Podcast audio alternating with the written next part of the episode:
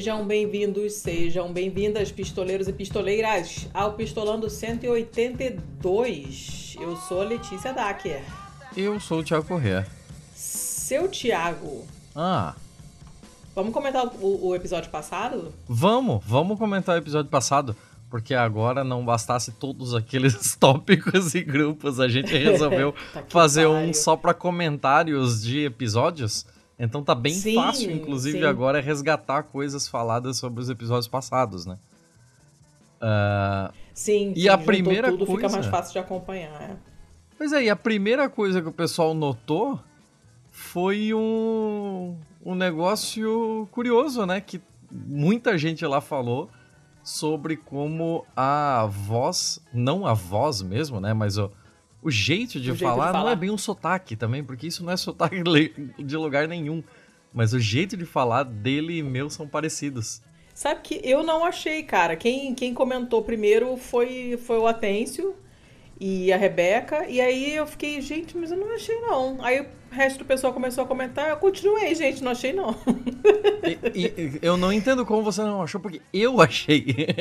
É, eu não achei, sei lá. Mesmo eu achei, assim, e é curioso, né? Tipo, ele não tem nenhuma ligação com a nossa região aqui, com, de, de Joinville e tal. É, pra falar a verdade, eu nem sei se ele é paulista ou não. Eu imagino que sim. E sei lá, talvez a gente tenha sido do mesmo bairro da internet, talvez. eu acho, eu acho pouco provável que vocês são de gerações diferentes, mas não sei, não sei. Eu não achei. Não achei. Mas enfim. Eu, quando, quando eu tô editando, eu tô, tô prestando atenção em outras coisas, né? Normalmente eu presto muita atenção no jeito das pessoas falarem mas como estava pensando em outras coisas, né? No, no, eco da minha voz, que realmente estava com eco, e, e, aqueles 12 milhões de músicas que eu fiquei catando para fazer a, a, a, trilha sonora do episódio e tal, né? A sonorização. Então, acho que não estava muito ligada. Mas não sei, não sei, não sei, não sei. Digam vocês aí o que, que vocês acham. Quem mais achou que, que as vozes se parecem, que as vozes não, né? Que jeitos de falar se parecem, levanta o dedo. Que aí depois eu conto. É, mas fora isso, e o papo? Ah, fora isso, depois entre, o, entre os seguidores lá virou uma competição de virunduns, né? Que teve é. alguns que realmente, assim, a gente é, acabou. A, a, nossa pretensão nunca foi fazer uma lista mesmo, né? Sobre ah, isso. Não, era, era um papo. Era um papo mesmo, né? Então teve muita coisa que não entrou, mas assim. É, realmente faltou ali uma menção, pelo menos, ao Scooby-Doo dos Sete Mares, né? E, e, eu, e eu perguntava holandês. tudo em holandês, né? É, Essas é, realmente, assim, passaram batido. É. Mas acontece. Mas enfim, né? Acontece, acontece e de qualquer maneira o papo ficou bem legal, apesar de ser música que não é o meu assunto, mas me diverti. Não, mas assim, depois... assim, é, ainda que música seja o assunto de alguém, mesmo assim quem é músico, quem tá mais mergulhado na música, Vira um Doom não é exatamente um assunto de alguém, assim, é um negócio bem mais trivial, né? É um negócio bem mais a, a título de trivia mesmo, o que deixou Sim. o papo menos pretencioso, né? A gente tava ali mais para bater papo mesmo, para fazer uma parada um pouco mais leve. A gente sabe que tem episódios que a gente acaba pesando a carga, então pelo menos aí nessa, nessa virada de ano, né? Final de 2022, aí, início de 23, a gente fez uns negócios bem levinhos. E a recepção tem sido boa. A gente Verdade. pode até pensar é. em como vai conciliar as coisas.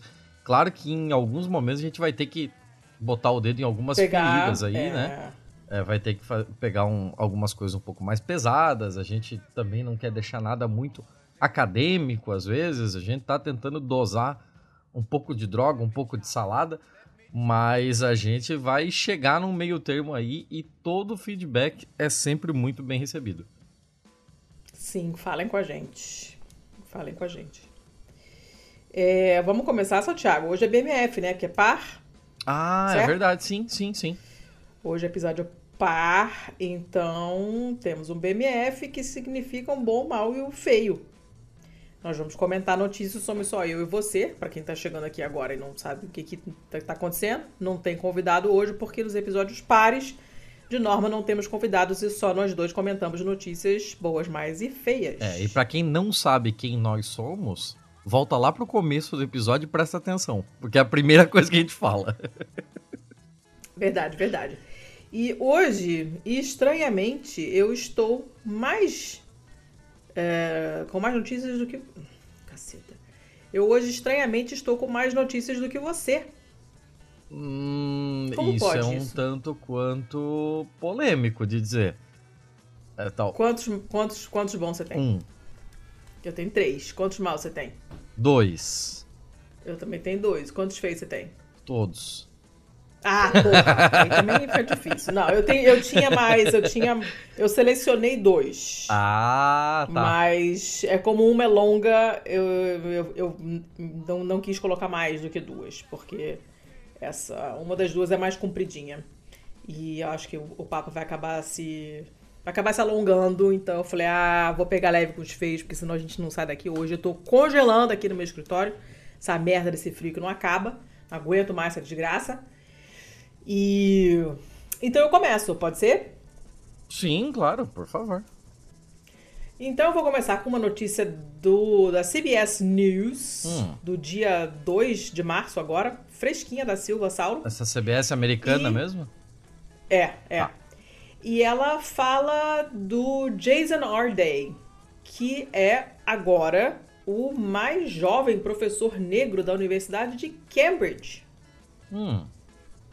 Aí você fala, nossa, realmente, né? Mais novo, mais jovem, professor, ele é realmente jovem tá, tal. Jovem quanto? Mas nem. Calma, nem, é, nem é, agora ele tá com 37, que é jovem para um professor de Cambridge. Sim, é, sim, né? sim, ok. Mas não é esse. Que você via com, sei lá, 6 anos de idade. Aquele... Porra, Thiago. mas, também, mas não é isso que pega, entendeu? O que pega é que ele, até os 11 anos, sequer falava. Carai. Pois é. Ah. Os professores dele já tinham avisado, né? Falou, ó, oh, não vai ser fácil para ele não. Ele tinha um, um diagnóstico de autismo e também de uma parada chamada atraso global do desenvolvimento. Hum. Esse diagnóstico foi feito com três anos, então desde três anos já sabiam que a vida dele não ia ser bolinho, né? Uhum. Ele não começou a falar antes dos 11. Nossa, que frase horrível. Ele só começou a falar com 11 anos. Caralho. E até os 18 ele não lia, não escrevia. E os, os, as pessoas que o acompanhavam na escola já tinham avisado: vai ser difícil, ele vai ter uma vida complicada, provavelmente vai precisar de assistência, não vai ser independente, não vai ser autônomo. Né? Quem te viu, quem te vê, porque agora tá ele lá dando aula somente na Universidade de Cambridge.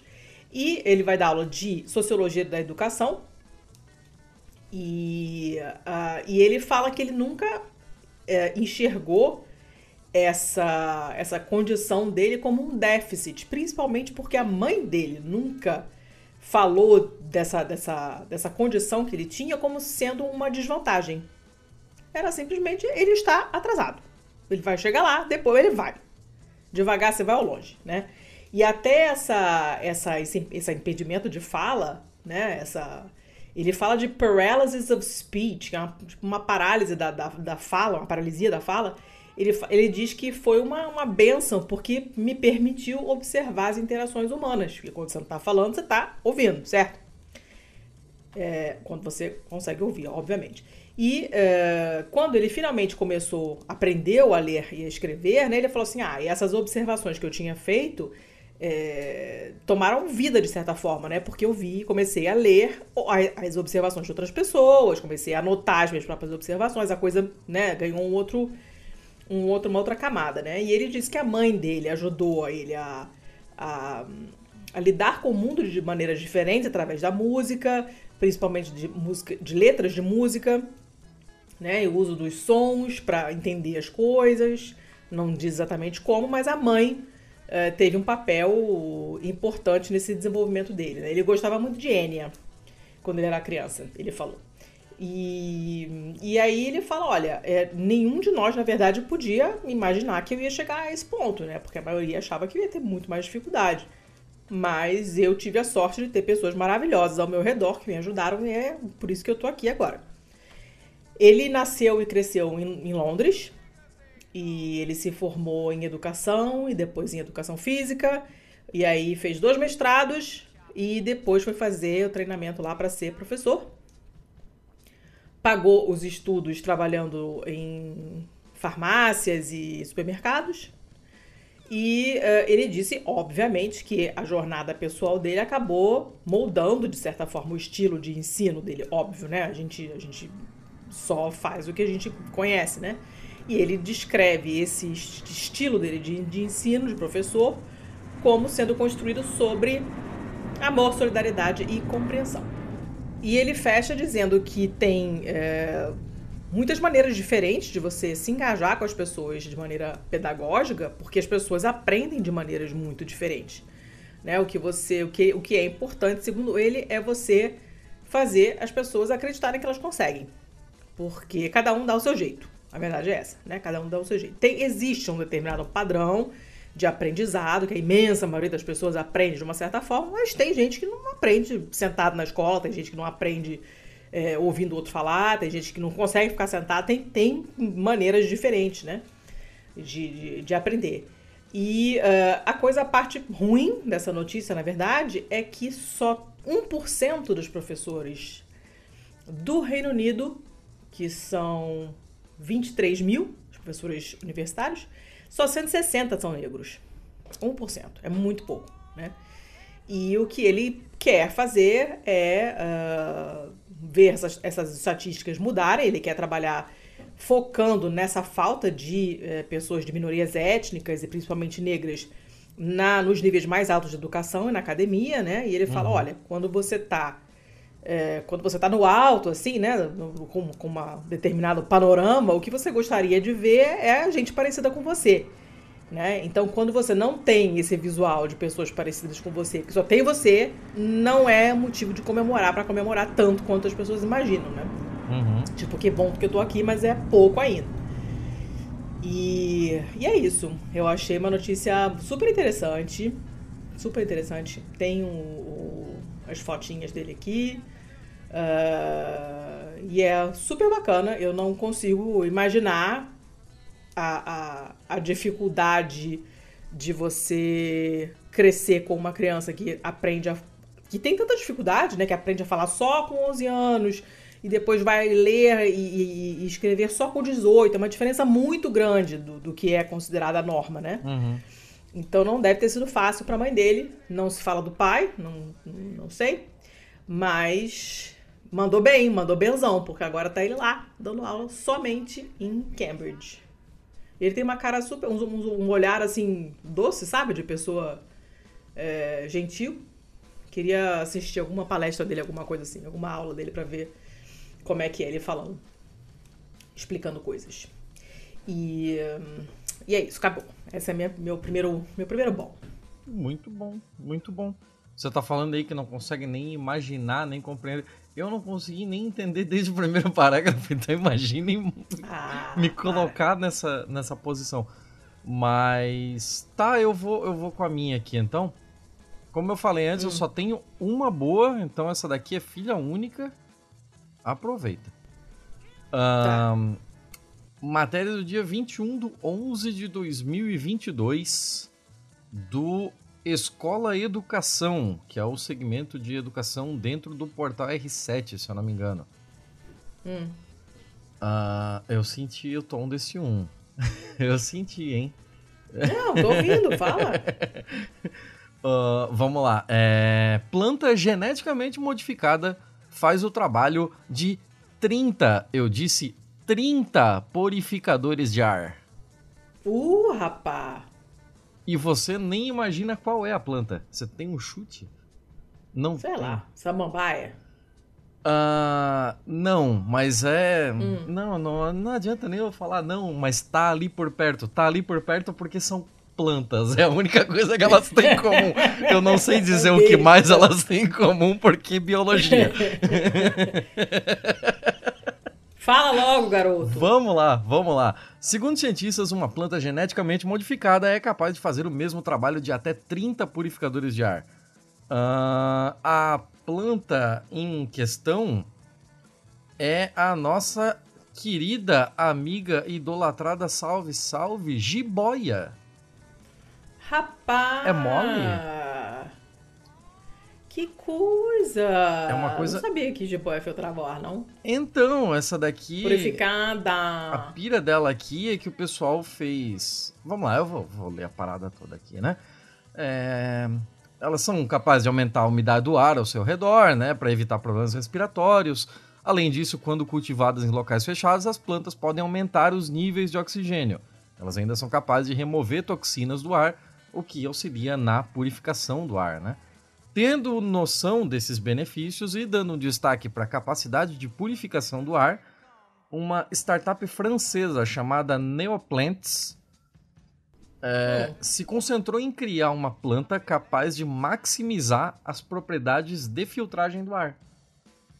Aí essa empresa, entre as possibilidades ali, né, entre as candidatas que, ele, que eles tinham, é, elencou a jiboia para fazer essa essa alteração genética. O nome científico da jiboia em questão aqui, porque imagino que jiboia seja um nome comum para toda uma família, ou todo um. Não tenho a menor um ideia. filo, ou todo qualquer coisa. Eu não sei como é que chama aquelas. Aquelas categorias não, lá. Não sei, pode ser, pode ser É, um monte de é, categoria. ah, o, o nome que daqui eles usaram é a Epipremnum aureum. Hum, Epi, eu imagino que seja de pele, né? De tipo da superfície dele. não, Não sei. pele é derma. Epi. Epi é de cima. De cima, então. Epe é de cima. Premium. Não lembro. Não sei, Tá, Thiago. ok. É isso aí. A gente não sabe Sei, nada. Não sei. E aí. Eu não sei nada mesmo. Não, não Tá, isso. é um tipo de jiboia. É essa daqui que eles usaram e modificaram ela a ponto de transformar a eficiência nela em equivalente a 30 purificadores de ar. Para modificar geneticamente a jiboia, eles precisaram mapear todo o genoma dessa em específico, né, do, desse organismo, e Hum. em seguida determinar quais genes direcionar para filtragem máxima de compostos orgânicos voláteis. Aí a planta geneticamente modificada recebeu o nome de NELP1, porque, né, eles vão ganhar um dinheiro do caralho com isso aqui, porque não se faz um bem pro planeta sem tentar. Claro, É. óbvio. E a ideia é que ela já se encontra disponível no mercado. Inclusive, é, eu ia usar uma outra matéria como fonte para isso aqui, e eu não usei Hum. porque a, a outra matéria era totalmente publi da Neoplants falando altos bem da sua jiboia vai porque merda, tava Neoplants. entrando no mercado, né? Deixa eu só te fazer uma perguntinha. Você sabe de onde que ela é originária, a jiboia? Ah, não. Das Ilhas Salomão. Ilha É Salomão. mole? S- Ilhas Salomão. Todas as jiboias são. Essa, Essa essa, espécie aí. Tá. É, a Epipremnum aureum. Hum. As Ilhas Salomão foram colônia francesa? Porra, aí tu me pegou. Deixa eu ver aqui. Acho que é inglês, né? Não sei. As Ilhas do Salmão? Peraí. Não, Inglaterra. Inglaterra mesmo? Então tá. É, Reino Unido. tá. E eles usam dólar. Dólar das Ilhas Salomão. então, essa, essa espécie modificada aqui pela turma da Neoplants já tá no mercado, custando 179 dólares. Oh. Ou seja, quase 900 pau, né? E embora quando comparada a outras plantas ela tenha um preço bem mais caro, a planta geneticamente modificada está ao nível do valor de alguns purificadores de ar. Então, é. Vamos lá, é quase o valor de um purificador de ar, sendo que ele funciona à base de água e sol e sem energia. É, é assim, Ah. e é uma- e é- essa é uma planta fácil de cuidar, né? É. Jiboia dá em qualquer lugar. Se fosse uma coisa difícil que qualquer coisinha morre, aí já, já, já não vale mais a pena. Na página da Wikipédia dela, que é bem curtinha, a página em português, Hum, que é onde eu vi que ela é original das Ilhas Salomão, é, tem escrito que um outro nome dela Era do Diabo. era do diabo? Era do Diabo. Por quê? Porque, não sei porquê, mas assim, ela não requer grandes cuidados, né? Por isso que ela é muito usada em locais públicos, escritório, repartição pública, essas coisas. Sempre tem uma jiboia, porque é moleza. né? Uhum. E é, o último, a última frase do artigo é exatamente sobre a purificação dela, que ela é eficaz na absorção de substâncias como formaldeído, xileno e benzeno. E aí, nas referências, tem uma matéria da Folha, é, falando que plantas em escritórios diminuem poluentes que causam problemas respiratórios. O artigo provavelmente fala dessa em específico. Tem um artigo do Diário Digital falando de cinco plantas que a NASA recomenda para purificar o ar da sua casa. Isso daí. hum, essas é, NASA que NASA, aí. NASA, a gente tem, a gente tem que ficar com o pé Nobre, autêntico é, suporte anatômico. Exato, tem que, tomar, tem que tomar muito cuidado com a NASA. Cada, cada país tem a NASA que merece. E, e, é meio que só isso, acabou o artigo, né? Ele dá toda a classificação científica ali, o reino, clado, ordem, família, tipo, gênero, essas coisas todas. E, uh, mas não diz. Fica por isso. Fica nisso aí mesmo. Mas já, já fecha o artigo, que é muito curto, dizendo que ela é purificadora. Então, assim, não, não é uma novidade. O que os caras fizeram aparentemente foi é, aumentar muito essa capacidade dela, né? E aí virou. É, eu imagino que tenha sido aqueles esquemas de edição tipo do CRISPR, né? Eu não tenho a menor ideia, mas eu acredito que sim, porque está se usando para tudo hoje em dia. E, e, se é uma questão de intensificar uma parada lá, né? E não, é, não, tipo, não tem que botar a planta para, sei lá, cara, soltar um veneno uh, pelo rabo que ela não tem, então você teria que fazer ela crescer um rabo. Não é, né? É uma coisa que ela já faz, você vai uhum. intensificar. Sim. Né? Então, não sei se isso facilita a vida do, do operador de CRISPR. né, mas o crispeiro. mas enfim. Tá, cara pra caceta, não quero. Ó, a Epiprenon aqui, ó. O Epi é de cima e o Premium é de tronco barra caule. Então ah, é por causa do comportamento de trepadeira dela mesmo, né? É. Ah, ah, tá bom, muito bem, muito bem, muito bem. Acabou? Acabou, era isso aí. É, ah, a outra, cacete, a outra matéria lá era bem mais completa. Essa daqui é bem chechelenta. Mas essa daqui pelo menos não era propaganda. É só algum é, tá estagiário tá meio inocente que caiu naquela lá e achou que era massa traduzir e trazer pra cá. Tá, tá bom. Não gostando de propaganda, não. Beleza, beleza, beleza. Toma aí a jiboia. Sabe que eu não sou muito fã de jiboia. Eu acho que eu fiquei com trauma que jiboia é coisa de repartição pública, sabe? Aquela planta que tá meio abandonada ali, que só não morre porque é, é teimosa. E, e, é, sei lá, me dá uma certa depressão. Pô, eu tô Mas com uma é... bonitona aqui em casa. É, ela quando, quando tá animada, ela fica bonita. É, quando tá aquele bando de. Inclusive com, com mudas do Malvinte nossa, mudas da Paula. Ah, e eu deu umas mudinhas aí, eu trouxe sete folhas, já, já virou um vaso maneiro lá. E se deixar, ela vai tomar conta do cômodo. Deixa, deixa ela, que ela vai purificar o seu ar até o cu fazer bico. Vou pra próxima, pode ser? Vá! Então, a próxima é uma do, do site do, da, da revista do Smithsonian. Hum. Essa, essa quem me mandou foi o Atêncio. E é bem legal, olha só. É, eu, bom, o nome da, da, da, da, jornalista que escreveu a matéria é Saracuta. Eu fiquei no Saracutico, Siricutico. Eu pensei em Saracura.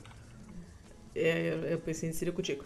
Mas enfim, é, o artigo fala que morcegos selvagens são capazes de reconhecer o toque de celular até quatro anos depois.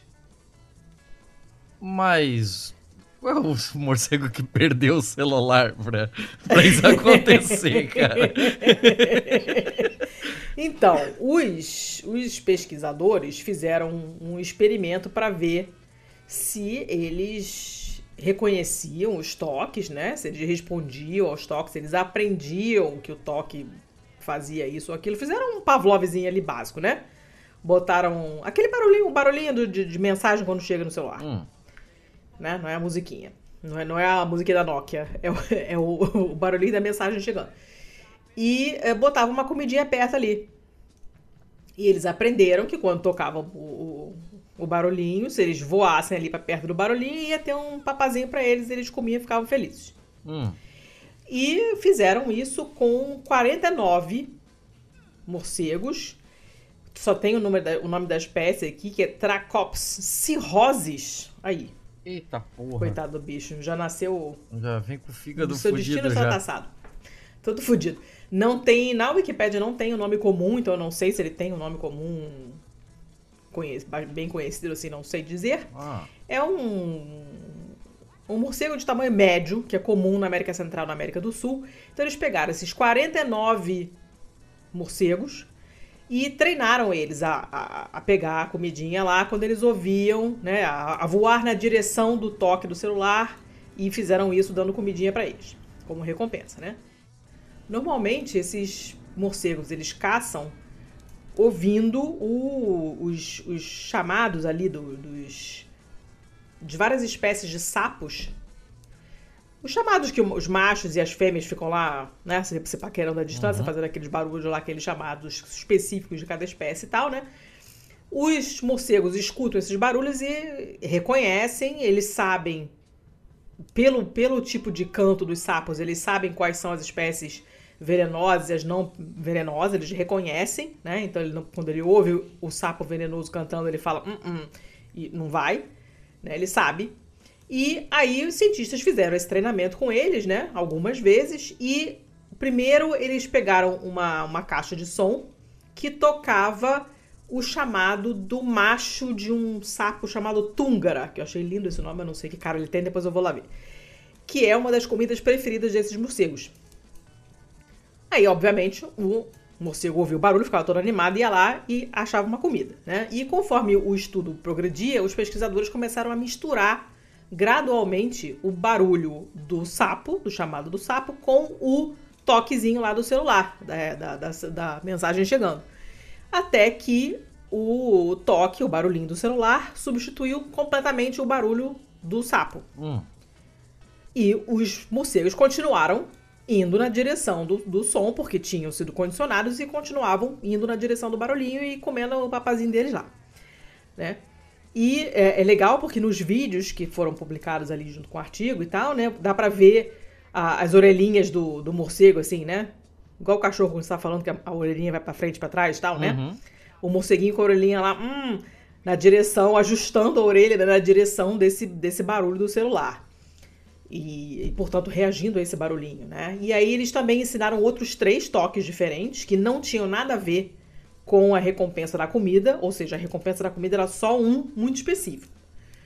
E, é, e eles reconheciam. Quando tinham os outros que não tinham comida, ele nem se coçava, não saía de casa, porque não é obrigado. Eles só iam quando tinha o barulhinho que dava comida. Beleza, isso durou, esse treinamento durou até uns 27 dias, mais ou menos, né? Aí os pesquisadores botaram microchip nos, nos morcegos e soltaram.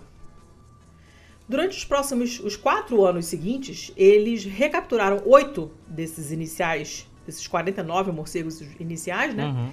E falou, vamos testar a memória deles. Ai, foda-se, vou falar assim mesmo. E aparentemente eles mantiveram a maior parte desse treinamento. E eles voaram na direção da caixa de som que estava tocando o barulhinho específico do celular, aquele que eles usavam inicialmente com a comida. Né? E aí colocaram outros barulhos juntos e eles não, não, eles conseguiram fazer a diferença, eles só voaram na direção da caixa de som quando era o barulhinho lá específico do celular que eles tinham aprendido, né? Alguns é, voaram para os barulhos dos outros dos outros celulares, outros barulhos de celulares que, que no, no treinamento inicial não tinham uma recompensa de comida. Então, assim, alguns fizeram uma certa confusão mas, assim, fizeram parte do mesmo treinamento. Se era um barulho que não tinha a ver com o celular, eles não iam. Né? Eles só se movimentavam com o barulho do celular. A maior parte só com o barulhinho que eles tinham aprendido que dava recompensa de comida. Alguns erraram e foram na direção do outro barulho que não tinha dado comida também, mas releve.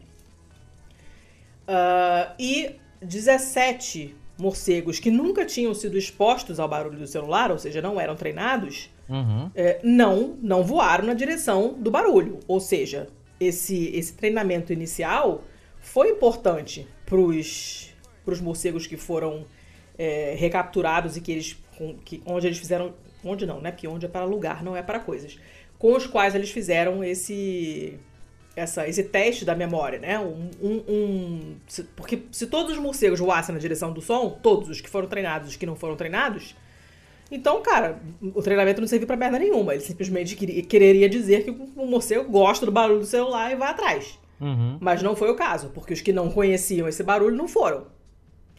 Né?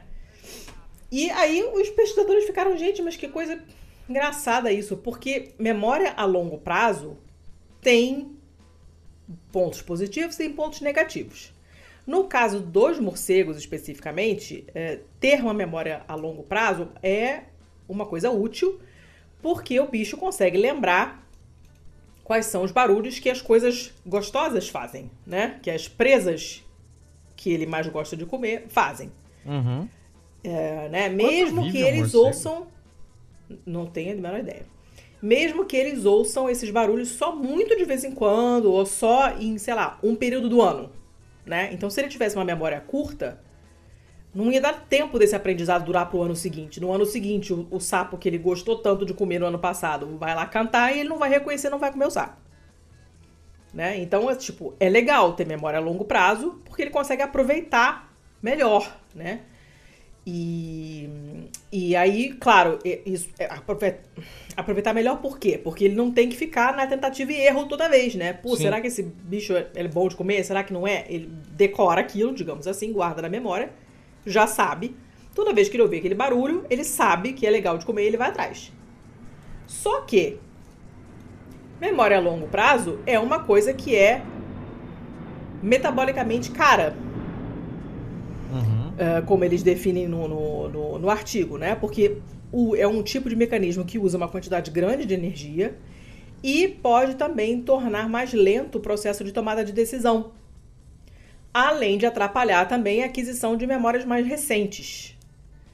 Uh, e com esse estudo e com outros que eles pretendem fazer, os cientistas esperam aprender um pouco mais sobre quando que a memória a longo prazo é útil para os animais e quando ela é um atraso. Hum. Né? Por que, que nesse caso é só ajuda, aparentemente? Né? Por que, que nesse caso não atrasa? Eles querem entender isso. Uhum. E aí uma, uma bióloga é, é, chamada May Dixon falou aqui que ficou surpresa, né? Ela achou assim, cara, um ano deve ser o tempo que eles vão lembrar mais ou menos, né? Já que eles têm que saber um monte de outras coisas, eles têm que lembrar de mais uma porção de coisa e que e dado o fato de que a memória a longo prazo tem custo energético para o animal e todas essas coisas que eu já falei. Ela falou, cara, quatro anos é muito tempo para você lembrar de um barulho que você talvez nunca mais vai ouvir. Uhum. Né? Então ela ficou genuinamente surpresa por esse período tão longo é, durante o qual eles conseguiram reter essa memória do barulho, do barulho, né? E como não se conhece muito sobre memória a longo prazo de animais selvagens, é, já foram feitos em, com golfinhos, com tartarugas marinhas, com leões marinhos e tal, mas são animais em cativeiro. Uh, sobre animais selvagens, né, no habitat natural, sabe-se muito pouco. Então, pretendem aprofundar mais esses estudos porque eles ficaram bem surpresos com os resultados desse aqui e querem saber mais sobre, sobre esse negócio dos bichinhos é, ali ao vivo e a cores, na floresta e nos outros habitats. Achei bem legal. Curioso, curioso. Eu, né? eu dei uma pesquisadinha aqui e morcegos vivem de 10 a 30 anos. Então, tipo, é, é um tempo considerável mesmo, né, para você armazenar a memória. Pois é, considerando que gasta energia pra caramba, é, alguma serventia tem que ter, né? Senão não, não, não rolaria. Achei bacana, bacana. Acabei. Se você acabou, então acabou toda a nossa parte de bom, porque... Não, tem mais um, é verdade, tem mais Eita. um, que é rápido. Hum. Desculpa, rapidinho. É da... Quem mandou foi a Raquel, um beijo pra Raquel. E é uma notícia do Guardian. Na verdade, ela me mandou um outro link, mas a notícia tava. Tinha um paywall desgraçado. E aí eu fui fuçar depois e achei uma notícia do Guardian, que é de 27 de fevereiro, agora. Sobre uh, um treinador de MMA. Hum. Né, que é o Mixed Martial Arts. É o cara que sabe tudo de artes marciais. Que da West da Virgínia Ocidental, que oferece eh, se oferece para fazer a segurança de um show de drag. Hum. Uh, não sei se vocês estão sabendo, mas está rolando uma uma espécie. Não é cancelamento, cara, é pior, é uma caça, é uma caça às drags mesmo. O Partido Republicano agora elegeu as drags como o novo inimigo público número um. né? É, é o, no, o, inimigo agora é outro. O inimigo agora é uh, são as drags. E eu acho, eu não sei como é que começou. Eu acho que começou com aquela hora drag, as drags lendo livros para criança nas bibliotecas e o pessoal começou a ficar puto. Eu não sei se foi isso, tenho impressão, mas não tenho certeza. Eu sei que agora cismaram com as drags e estão. Cara, tá, tá foda. Querem proibir show de drag em estados inteiros e o negócio tá complicado. Mas uh, tinha tido um, um, uma. Nossa, tá muito difícil. Meu cérebro hoje não tá funcionando. Ai, tá pior do que a média. Tinha um show de drags marcado num restaurante, numa cidade lá, Wheeling, na, na Virgínia ali ocidental, né? E a um certo ponto os organizadores falaram assim, cara, olha, não vai rolar. Ia ser um drag brunch. Eu adoro brunch, gente. Com drag ou sem drag, me chamem que eu vou, que adoro comida de café da manhã, muito bom. E eh, falaram, olha, vamos cancelar o show porque a gente tá recebendo um monte de ameaça séria, de morte e tal, não sei o quê, e tipo, não vai rolar. A gente tava super animado, mas estamos recebendo muitas ameaças e para segurança de todos os envolvidos, a gente resolveu cancelar o evento. Uhum. Aí esse cara, é, que eu esqueci o nome dele, tá aqui, Johnny, Johnny Hot, que é o dono de uma academia de MMA, falou assim: ah, não, palhaçada dessa, vamos lá, vamos oferecer os nossos serviços, vamos, vamos trabalhar como segurança para eles de grátis. E aí foram lá e como voluntários, né, falaram não, eu e os meus colegas lutadores aqui a gente vai ficar de guarda para vocês fazerem o que vocês querem fazer, né? E eu achei legal que ele falou assim, um show de drag não é nada mais ofensivo do que um show da Broadway ou um espetáculo de, de stand-up. Né? É uma mistura uhum. das duas coisas, é simplesmente entretenimento, não é parte de uma agenda secreta, né? Como alguém, certas pessoas gostariam de fazer vocês acreditarem. E, e acabou fazendo a segurança do, do, do, da parada lá e o brunch rolou. E eu tenho lido algumas notícias nessa, nessa vibe, assim. Tipo, não é a primeira, não vai ser a última. Tem rolado muita ameaça. Vários eventos com drag estão sendo cancelados. Mas, por outro lado, também tenho visto outras coisas, assim, nesse sentido, de gente se oferecendo, se voluntariando para ajudar na segurança para impedir que aconteça alguma merda, né? O artigo acaba com uh, mencionando mais de 100 leis que já foram propostas ou que já passaram, inclusive, e que tem como mira os direitos da população LGBTQIA+, nos Estados Unidos inteiro. A birra é especial contra uh, o pessoal transgênero e esse tipo de legislação pega de tudo, desde esporte, a gente já viu, a celeuma que é, os caras não querem, ninguém quer, uhum. a criança trans junto com a minha que não é, não sei o quê, né? E até a saúde, educação, a gente não sabe onde é que isso vai parar. E ele menciona também essa, essa outra pinimba deles com os shows de drag.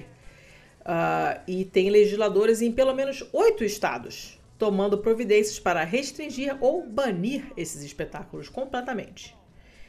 Então, assim, iniciativas que protegem essas pessoas e que de alguma forma asseguram que elas consigam fazer o que elas fazem, que é entreter, são importantes, mas isso vai dar muita merda ainda, a gente ainda vai ouvir muita coisa horrível sobre esse assunto, infelizmente. Mas acabei. É, infelizmente, infelizmente a gente vai ouvir mais sobre isso. E quando tiver, por favor, traga, porque esse é o tipo de coisa assim que passa muito por fora da, da minha bolha, da, das coisas que eu costumo trazer para cá. Então, quando você trombar aí, pode trazer que eu tenho certeza Sim, que senhor. será apreciado. Sim, senhor. Sim, senhor.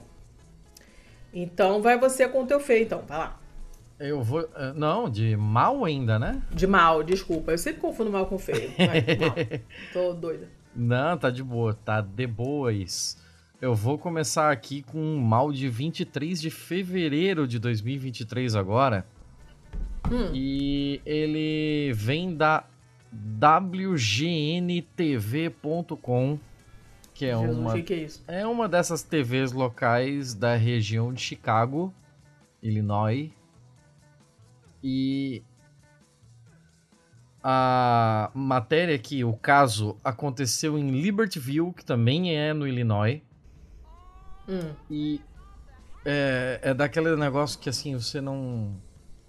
Diz, diz muito Oh, sobre o que é uma vida humana para uma corporação, né? Ah, meu Deus. Vamos lá.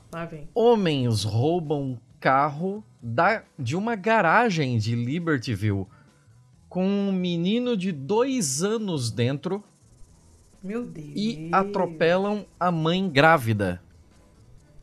Caraca, gente. Isso já é terrível o suficiente por si só, né? Não precisa de mais nada para isso ser terrível. Ele já é, terrível. Ah, os, os policiais do condado de Lake estão procurando por dois homens que roubaram um carro na tarde de quinta-feira em uma garagem com um menino de dois anos dentro do carro. Tudo começou lá pelas 3h35 da tarde e tal, no lugar, aí eles especificam aqui, ninguém se importa. É, quando a mulher de 34 anos voltou para casa, ela levou um dos filhos para dentro e quando voltou para buscar o outro, um homem tentou entrar no carro dela. Os policiais disseram que o homem entrou no carro com a criança ainda dentro e deixou a área com um outro homem dirigindo um BMW branco. Enquanto os homens se afastavam, um deles atropelou a mãe do menino, que está grávida de seis meses, e a deixou com ferimentos graves. Puta que pariu. Ela ainda conseguiu ela mesma ligar pro 911 e mais tarde ela foi levada para um hospital em estado grave, porém estável, é, de acordo com o- a assessoria de imprensa ali do gabinete do xerife, né? E o cara que, o, que, que roubou o carro é descrito aqui, isso aqui, ah, alto, magro, não sei o que, não sei o que. Foda-se. Você não precisa saber da descrição dele. Sabe por quê? Porque esse carro tem um rastreador que é colocado pela própria fábrica. Aqui, ó, o gabinete de xerife disse que os policiais tentaram ligar para a Volkswagen CarNet para rastrear o veículo. Lembrando que o Sim. veículo tinha um menino de dois anos dentro. Sim. E o que aconteceu? Nada. A Volkswagen não permitiu o rastreio do veículo até que alguém fizesse a quitação do pagamento de reativação do serviço Volkswagen CarNet. Mas vai se fuder. Vai se fuder. Em um comunicado, a Volkswagen diz que tem um procedimento em vigor com um provedor terceirizado para serviços do suporte CarNet para ajudar com solicitações de emergência da aplicação da lei. Infelizmente, nesse caso, houve uma violação grave do processo. Estamos lidando com Ah, a tá. situação com as partes envolvidas. Ah, muito Aham. legal lidar com a situação com as- da- das partes envolvidas. E com relação a, quem sabe, aquele menino de dois anos que vocês não ajudaram a resgatar? Vocês vão fazer algum tipo de devolução, de ressarcimento? Vocês vão solicitar para a fábrica mandar um outro menino de dois anos em, em troca? Como é que faz? Cara, essa notícia é a prima mais filha da puta daquela outra notícia da, do- da, da Ford que, que tá fazendo os carros que, que travam se a pessoa não atrasar o pagamento, né? É, exato. Eu até, lá no Rejeitados É do BMF, né, eu coloquei uma. é, acho que foi essa semana, ou semana passada também, que falava sobre carros autônomos da Ford. Que se você atrasasse a parcela deles, se você não quitasse o pagamento deles, a Ford mandava um pulso para esse carro e o carro autônomo se dirigia de volta para Ford, para a concessionária. Não, já que você não, não, não pagou, eles estão levando o carro embora sem nem precisar olhar na sua cara. Ma- maravilhoso, olha. Não, tá tá Que tudo de parabéns aí, tá tudo de parabéns. Tá muito bem. Vem cá, mas, tipo, tem atualização da notícia? O garoto foi achado? Como é que é Não negócio? tenho atualizações da notícia. A gente vai ter que dormir com essa. O veículo foi Pariu, posteriormente localizado, mas eu não vi nada sobre a criança. Claro, quem se importa, não é mesmo? Foda, né? Caceta, cara, vai a merda. Hum, tá. Começou Quer, legal quer, o negócio. vai pass... Muito legal. Eu vou, você vai passar raiva também de novo agora, hein? Ai, ai, ai. Ah. Essa também, essa também não, não, não é bolinho, vamos, digamos assim. É uma notícia que saiu no Il Fatto Quotidiano, que é o jornal italiano, que eu também já mencionei aqui. Aquele que é horrível, vezes. né? Que é feio pra caralho. É o site horroroso, assim, poluidíssimo, um negócio horrível, parece o Largo da Carioca no Rio de Janeiro, cheio de cartaz, tudo quanto é lugar, negócio doido. Saca, saca, saca a história. Ah amputam braços e pernas a uma mulher por culpa de um tumor que ela, na verdade, não tem. Hum. hum Dá um processinho. Né? Uh, sim, só que Itália, né? Então, capaz dela morrer e não, não ver nem um centavo. O negócio é que, em 2014, essa mulher que se chama Ana Leonori, Ana Leonori, Uh, de Terni, lá das, das, minhas quebradas lá, é outra província, mas é, é sempre Úmbria.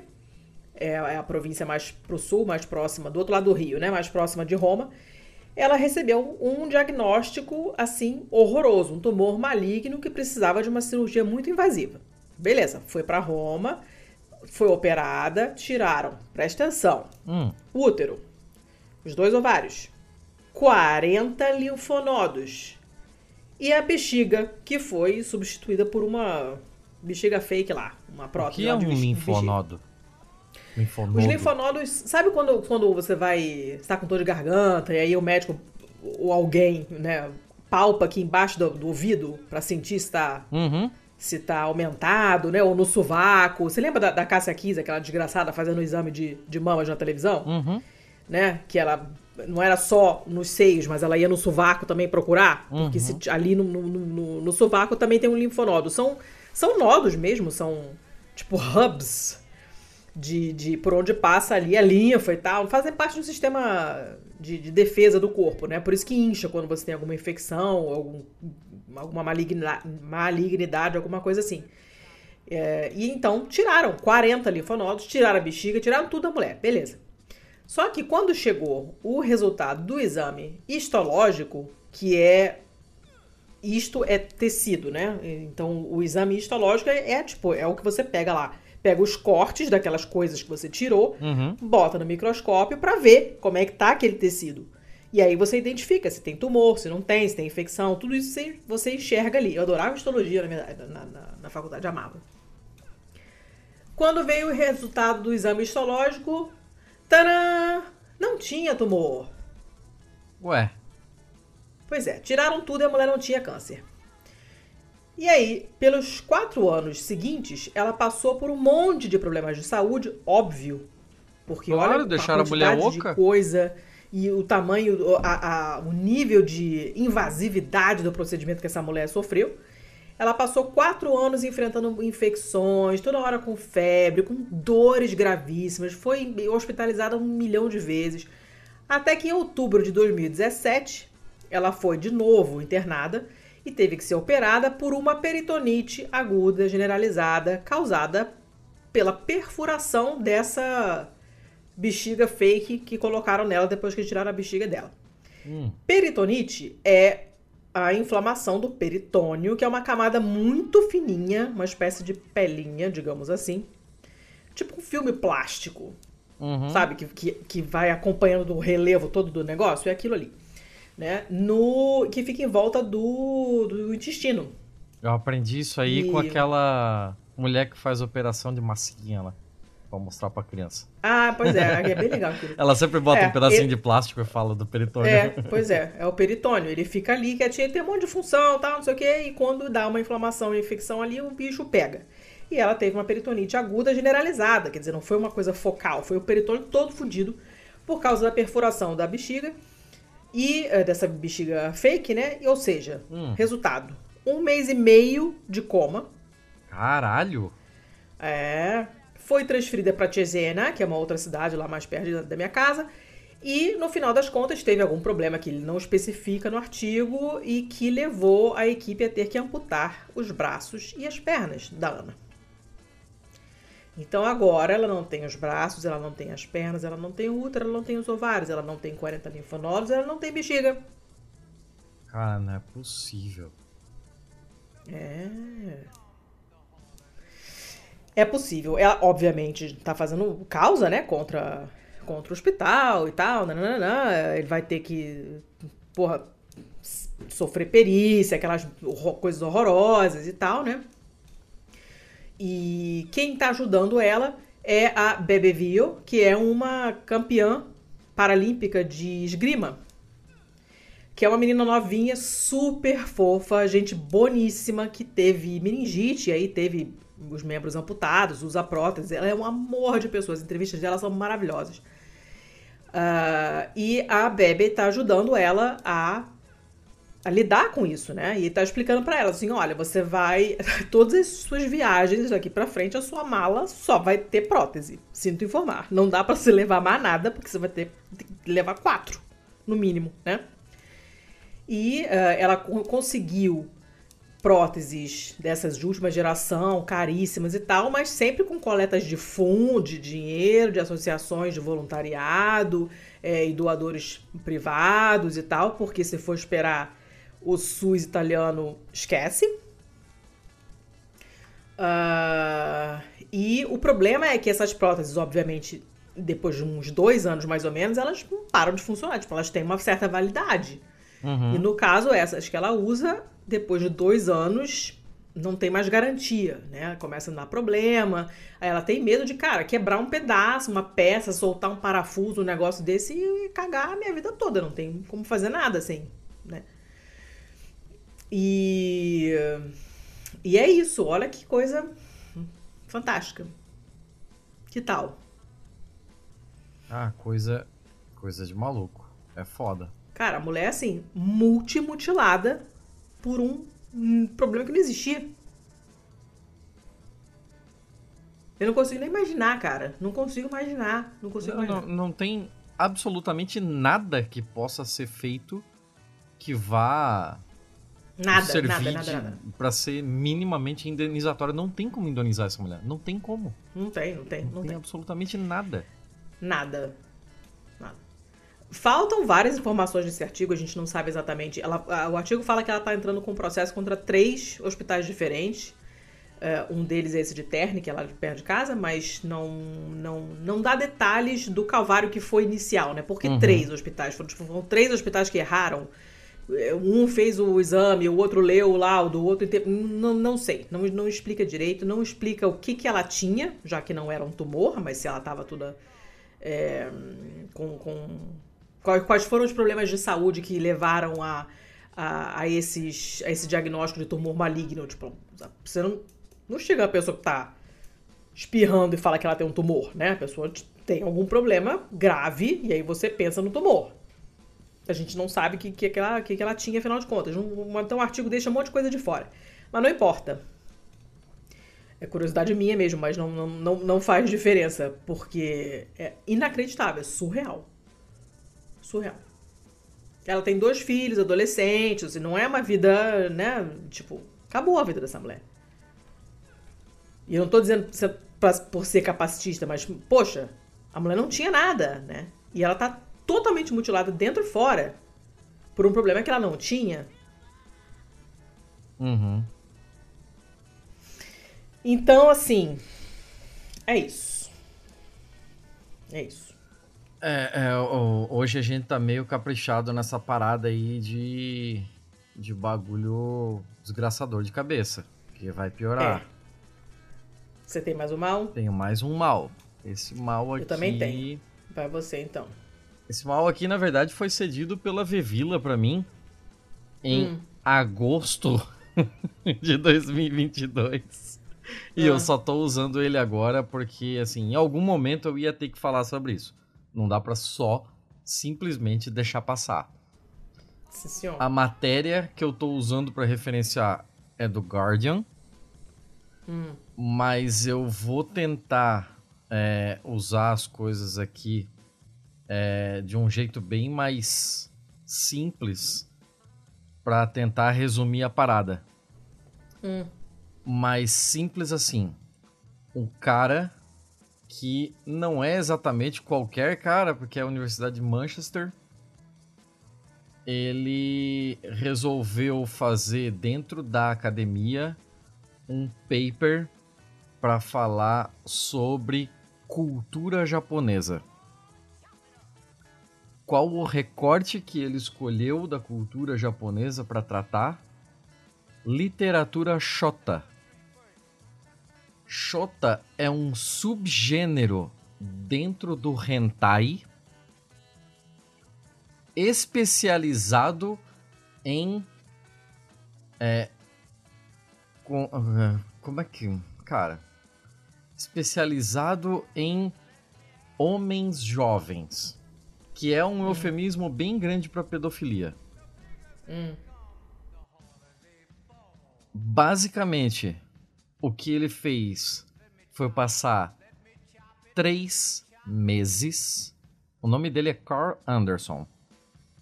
Ele passou três meses é, documentando como ele se sentia ao se masturbar para esse tipo de literatura.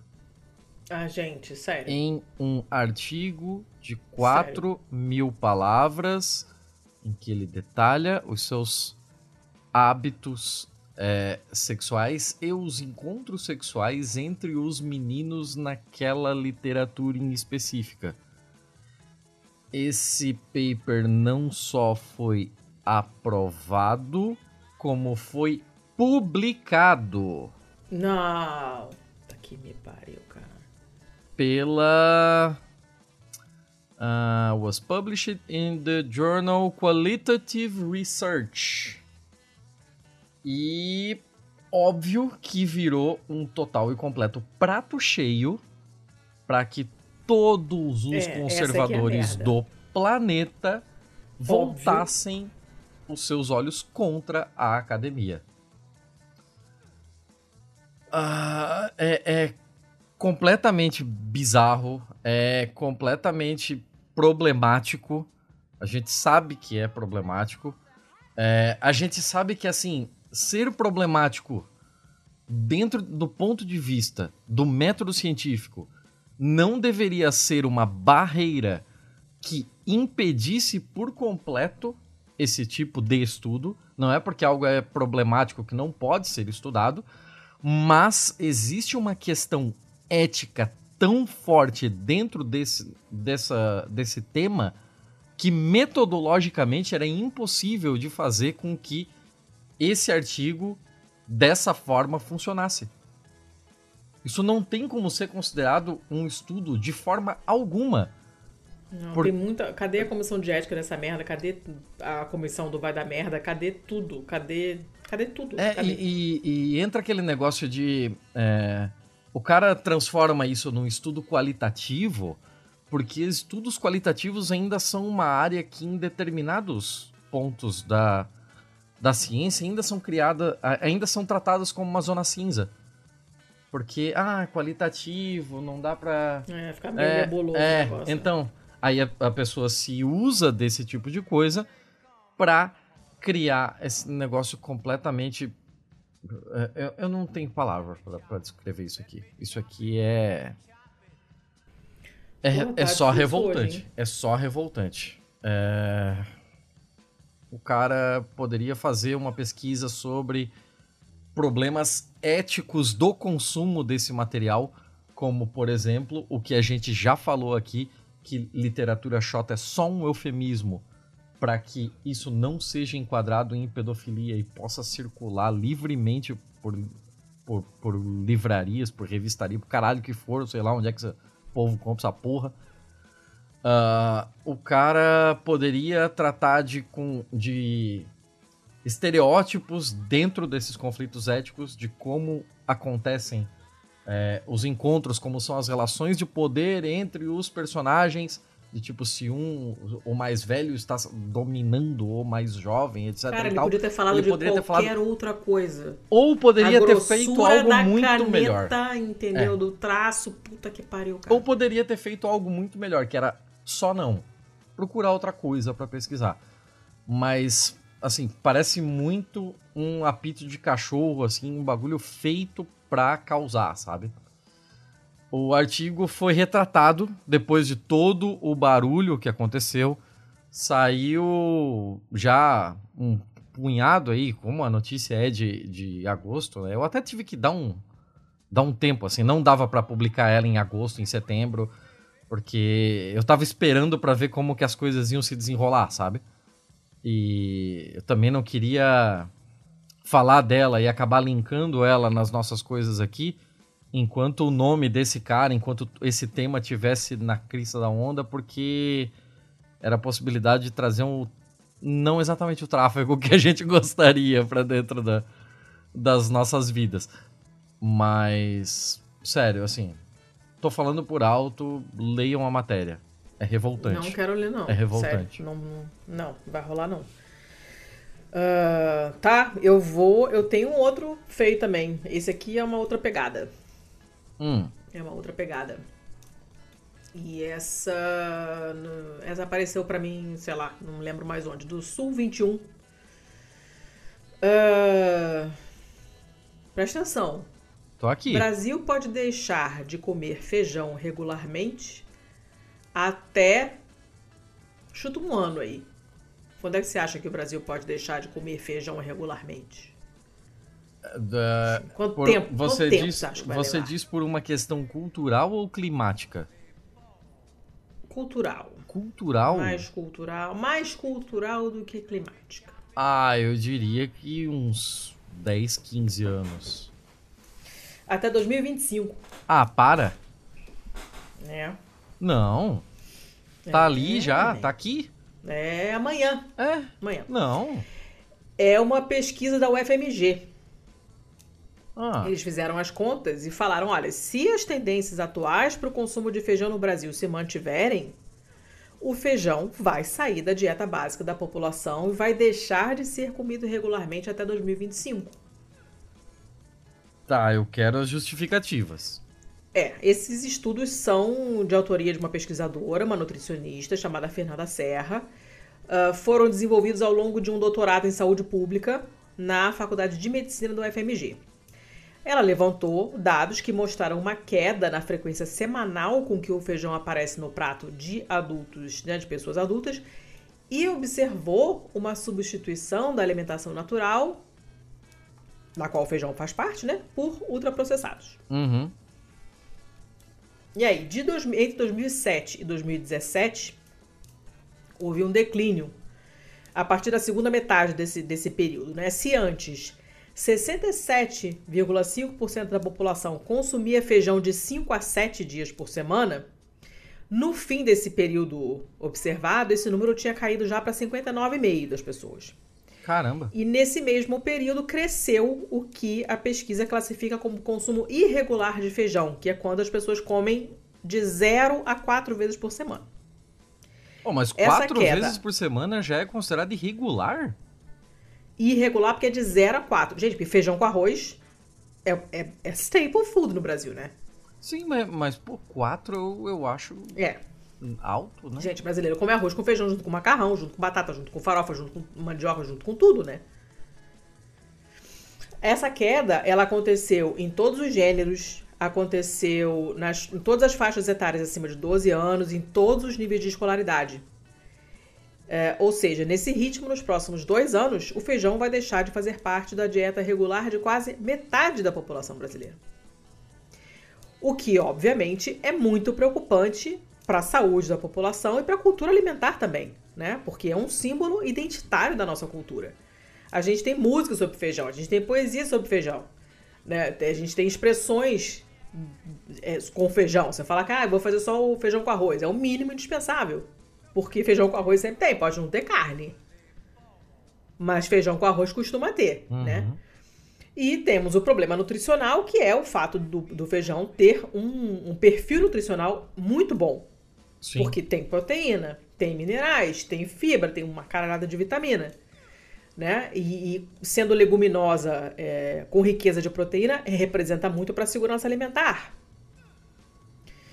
Desde 2022, segundo essa pesquisa, as mulheres são a maioria no grupo que mais deixa de consumir o feijão por semana. Uh, segundo, se você fizer o recorte para a população masculina e feminina, o feijão deixaria de aparecer no prato em 2029 para a população masculina. E aí, o que que ela dá como explicação, como possível explicação? A jornada dupla das mulheres que trabalham, né? E a falta de tempo, que é cada vez mais determinante para a família. Então, assim, é, é, é uma coisa trabalhosa. Feijão é uma coisa trabalhosa, né? Não é um ovo frito.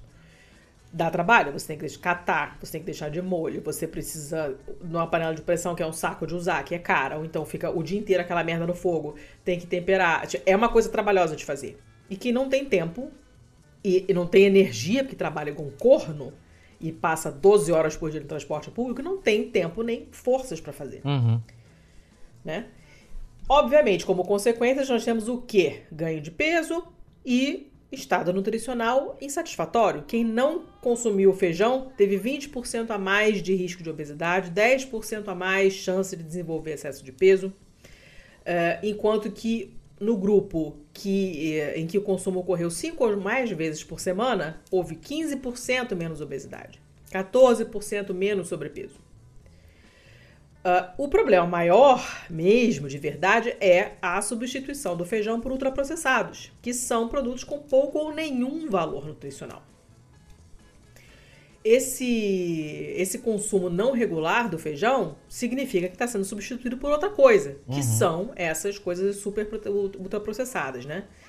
E, então você tem uma piora significativa da qualidade da dieta, com, com evidente e consequente prejuízo para a saúde o feijão também, um, um dos problemas para. Uma das dificuldades para o consumo do feijão, né? Além de, dessa coisa cultural, que a gente, a gente sabe que no Brasil rola isso, né? Uhum. É, não só no Brasil, mas é um problema que a gente tem aqui que já foi identificado há muito tempo, essa de você ter as comidas ultraprocessadas que, além de serem muito mais práticas, elas são um, um certo símbolo de status também, né? Você abrir um pacote de biscoito tal, não sei o quê. Criança, Criança, então, né? Se você botar uma maçã na merendeira da criança, ela joga o negócio na tua cabeça. Ela vai querer um bolinha na Maria, que nem o coleguinha dele lá comendo, né? Só que o feijão, assim como, obviamente, outros alimentos naturais, ele tem uma oscilação de preço grande, né? E vem tendo cada vez menos espaço na agricultura. Acaba ficando mais caro do que os ultraprocessados e ficando, portanto, inacessível para uma certa parcela da população. Quando você tem um grande latifundiário que resolve plantar alimentos destinados a ser commodity, estou falando com você, soja, o feijão acaba ficando em segundo plano. E aí você tem menos feijão, você tem o preço mais alto e as pessoas não conseguem mais comprar. Além disso, você tem os problemas todos das variações climáticas, também tem o problema enorme do desmonte da política de armazenamento e de abastecimento interno de alimentos de 2016 para frente. Oh, o que será que aconteceu em 2016 que tudo começou a ficar uma merda, seu Tiago? Não é mesmo? Não sei. Estou com dúvidas. Vou pesquisar. Se você tem uma quantidade de feijão uh, pequena, né, frente a uma demanda que ainda é alta, porque ainda se come bastante feijão, o preço sobe. As pessoas perdem o hábito de comer. E aí, compra uma lata de salsicha, compra um fucking miojo, né? E na hora a fome passa, mas isso obviamente tem consequências horríveis em termos de saúde lá para frente.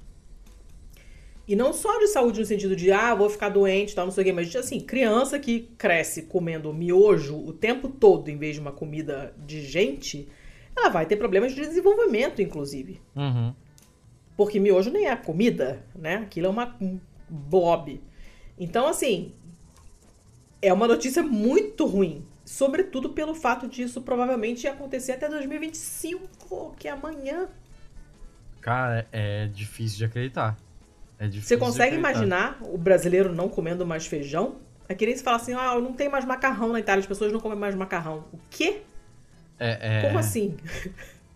É terrível, é terrível. É, é muito é difícil muito de acreditar.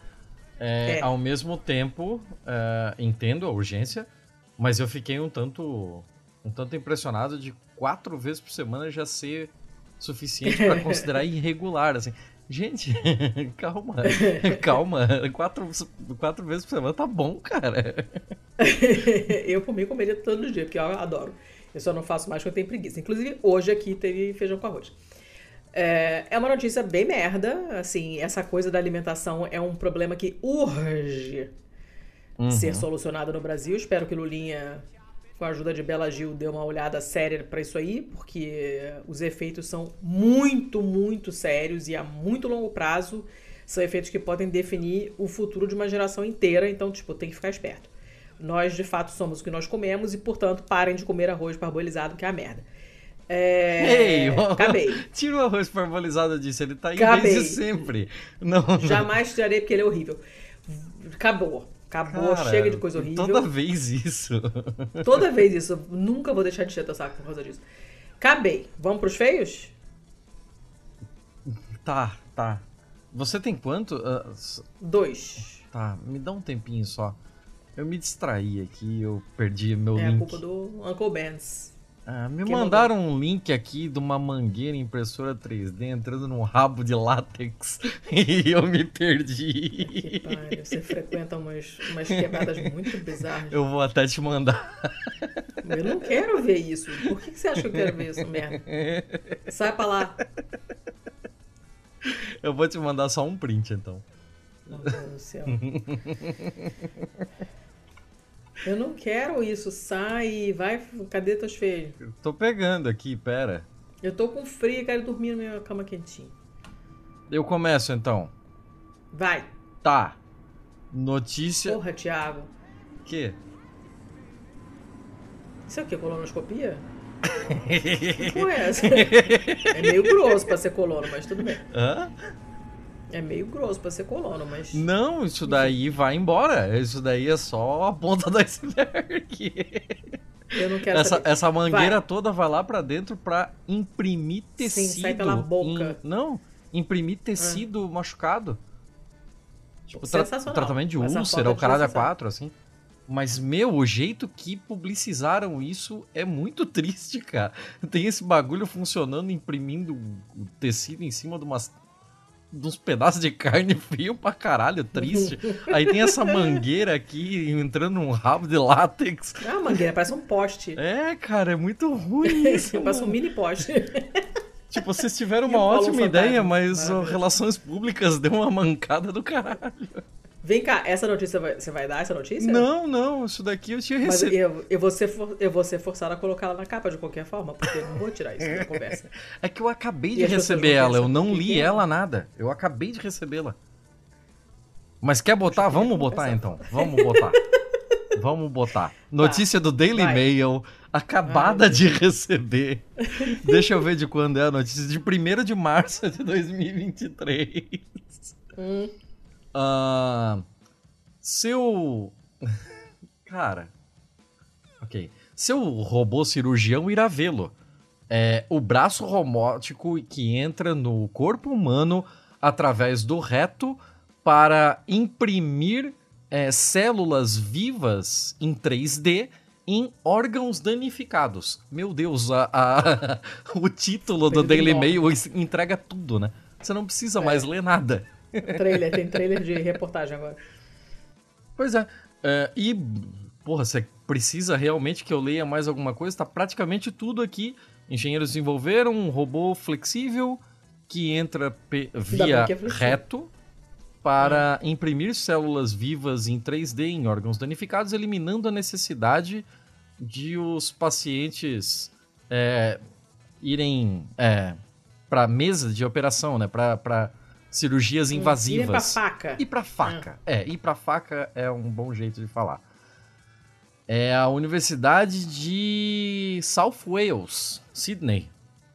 Hum, E eles projetaram o braço robótico em miniatura para fornecer diretamente biotinta feita de gelatina, colágeno, células humanas e outros materiais na superfície de órgãos e tecidos internos. hum. O dispositivo que está sendo mostrado ainda é apenas uma prova de conceito. O nome dele é F3DB. E ele apresenta uma. Vampe- Vampeta para os índios. ele apresenta uma cabeça giratória altamente manobrável. Meu Deus. tá? A quinta série não dorme nunca.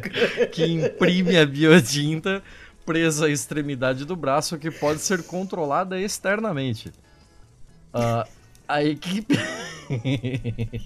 a equipe de pesquisa disse que com mais desenvolvimento e potencialmente, oh caramba, dentro de 5 a 7 anos, essa Rapaz. tecnologia pode ser utilizada por profissionais médicos para áreas de difícil acesso, como onde o sol não bate. dentro do corpo. dentro do corpo por meio de pequenas incisões na pele ou é, orifícios naturais. lá, lá, lá, lá. Uh, o pesquisador principal aqui é o Tan Nho-do. Ele Porra, disse num statement que as técnicas de bioimpressão 3D é, exigem que os biomateriais sejam produzidos fora do corpo e implantá-los em uma pessoa. é, implantá-los na pessoa geralmente exigiria uma cirurgia aberta, né, uma open surgery, e. Uhum. Ou seja, não lá para vídeo, né? Não vídeo laparoscopia. Ou... Isso. É, e hum. não é também uma cirurgia em um ginásio aberto, né? é uma cirurgia. Na praia. é uma cirurgia aberta, mas e que o que aumentaria os riscos de infecção, né? A nossa bioimpressora 3D é significa que os biomateriais podem ser entregues no tecido ou no órgão-alvo com uma abordagem minimamente invasiva. Hum. Porra, se isso aí é minimamente invasivo. Esse... Ô, oh, dona Salete! pro, pro ar-condicionado gelado tem que botar no cu. tá foda. Ah, meu Deus. O robô. É, pá, pá, pá, tá, tá, tá, tá. O que, que tem mais aqui? Ah, tem os vídeos dele funcionando que dão medinho. Dão medinho. Ó, mas assim, a ideia é ótima. Viu a outra imagem que eu te mandei já? O Vampeta vai salvar muitas vidas. oh, meu Deus. É. Ah, que situação. É cara. difícil. É tudo pra salvar é difícil, uma vida, difícil. mas porra. mas deixa a gente. Essas, fotos, um essas fotos não estão bonitas, não. Não, não. É... Eles precisam de um departamento de, de marketing aí. É, tá, tá, tá complicado isso aí. É, acabou? Ah, isso aí. tem, mais, é, é, tem mais detalhes sórdidos? Não, tem mais coisa aqui, mas assim, eu não li a matéria antes, então tô passando o olho aqui. Ah, ah, ele pode. Parece que ele. O quê? Cada vez que eu olho, eu começo a rir tudo de novo. um... A equipe testou o robô no intestino de um porco com resultados promissores. E a capacidade de realizar procedimentos foi demonstrada no intestino do porco. Tá, tá, tá, a próxima etapa de desenvolvimento é, é, o desenvolvimento do sistema. Ele já recebeu uma patente provisória e agora vai hum. para o teste em animais vivos para demonstrar seu uso prático. Hum. E aí os pesquisadores planejam implementar recursos adicionais, como uma câmera integrada é, e um real-time scanning, né? um escaneamento uhum. de, de tempo real para reconstruir é, a tomografia 3D do tecido em movimento dentro do corpo. Imagino Meu Deus que do céu, isso, coisa complicada. Imagino que isso seja difícil para caralho, né? Porra. Conseguir uma tomografia de um tecido em movimento, tipo. Não sei. Tô, nem, posso estar tá sei. Não sei de nada. Isso aí é coisa com a Anaméria. A Anaméria me ajuda, me explica, porque eu não sei. Gente, mas assim, a ideia é muito boa. Sim, sim, sim. o comentário, o primeiro comentário de, do, do, lugar onde eu recebi essa notícia tá como hum. vocês nos prometeram carros voadores.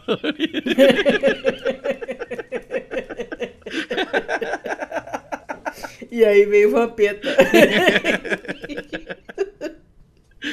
ah, meu oh, Deus. meu Deus Deus. Ele nem tá. ia entrar. Nem ia entrar essa notícia, mas já era. Ah, teve que entrar pra just... Teve que entrar. Entrou.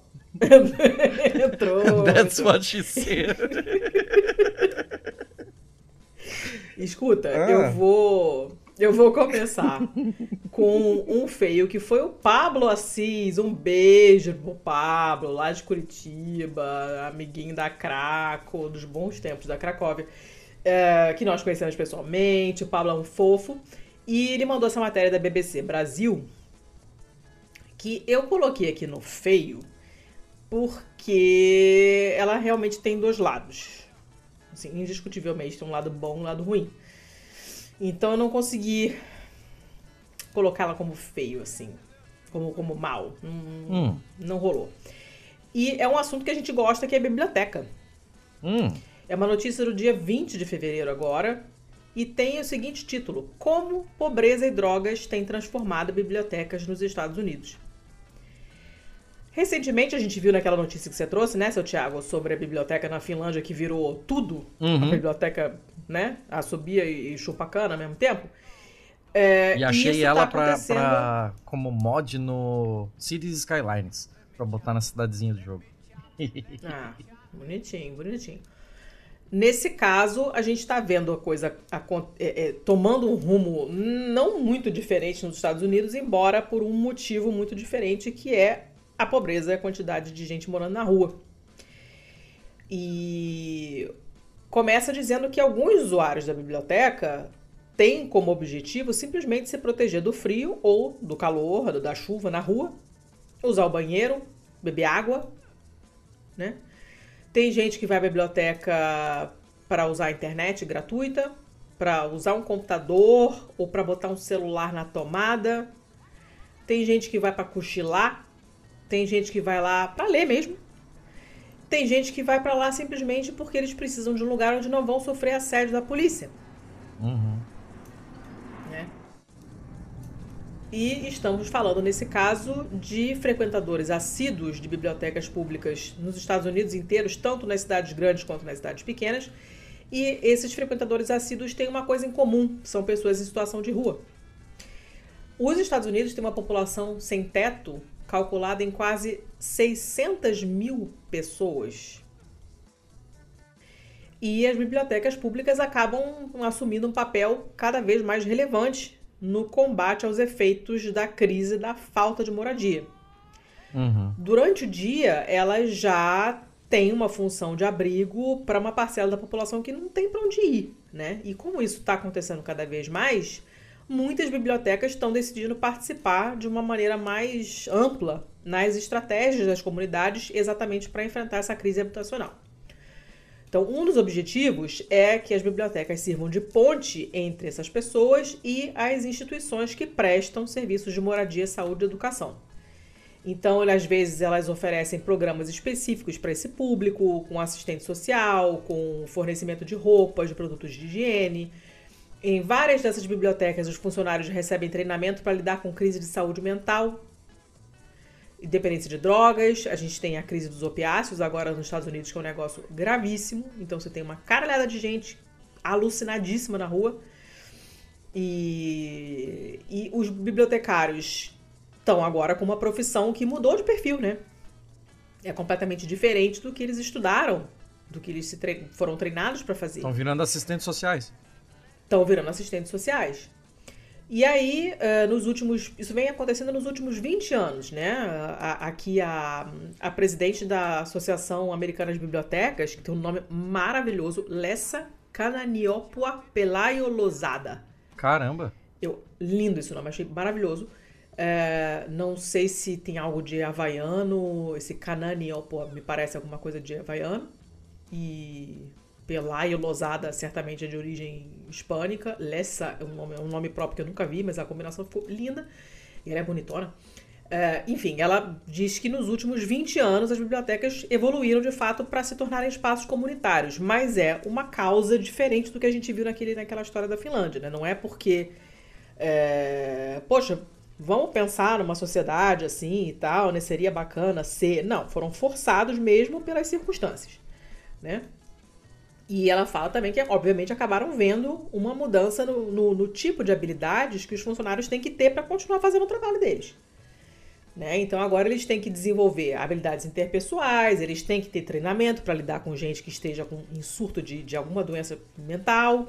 Né? São coisas é, razoavelmente recentes, né? E é como é um ambiente em que todo mundo se sente seguro, que eles sabem que podem entrar, não tem que apresentar documento, não tem que apresentar merda nenhuma, você só entra acaba sendo um refúgio para essas pessoas que não têm nada. E então assim, as bibliotecas não coletam dados sobre a situação de moradia dos frequentadores, então é muito difícil estimar qual é o percentual de usuários que não tem onde morar. As bibliotecas, pela, pela, pelos números que eles têm, eles não, não, elas não sabem dizer se houve um aumento nessa parcela do público. Não dá para saber, porque elas não coletam esse tipo de dado. Mas os usuários das bibliotecas são um reflexo das comunidades em que as bibliotecas estão. Né? Então, como se sabe que houve um aumento na falta de moradia, especialmente nos últimos dois anos, com a pandemia, com a recessão, etc., etc., é provável que o público da biblioteca também seja um público cada vez mais sem lugar para morar. Né? Uh, e assim, por exemplo, em algumas cidades como San Diego, na Califórnia, que lembrando uma cidade rica, a Califórnia é um estado riquíssimo, que em breve vai ter um PIB maior que o da Alemanha, a imprensa local calcula que os moradores de rua formam a maioria dos frequentadores da biblioteca central. Caramba! Então, assim, não é um problema pequeno, é uma coisa. Problema. É um problema óbvio que haja tanta gente na rua, não é um problema o fato de elas frequentarem a biblioteca né? E o que, ele, o que elas oferecem, às vezes, são coisas do tipo uma cadeira para você sentar.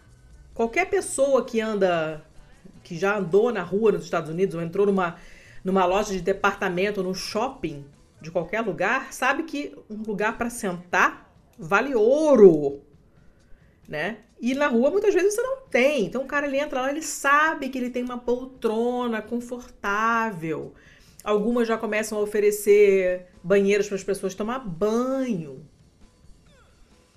Uh, para as pessoas ficarem quietas sem, sem serem enxotadas de outros lugares públicos de onde elas normalmente são enxotadas. Né? Durante o dia, todo mundo é sem teto. Eles tendo ou não lugar para dormir à noite, durante o dia todo mundo sem teto. Eles ficam vagando pela rua, não tem onde ficar.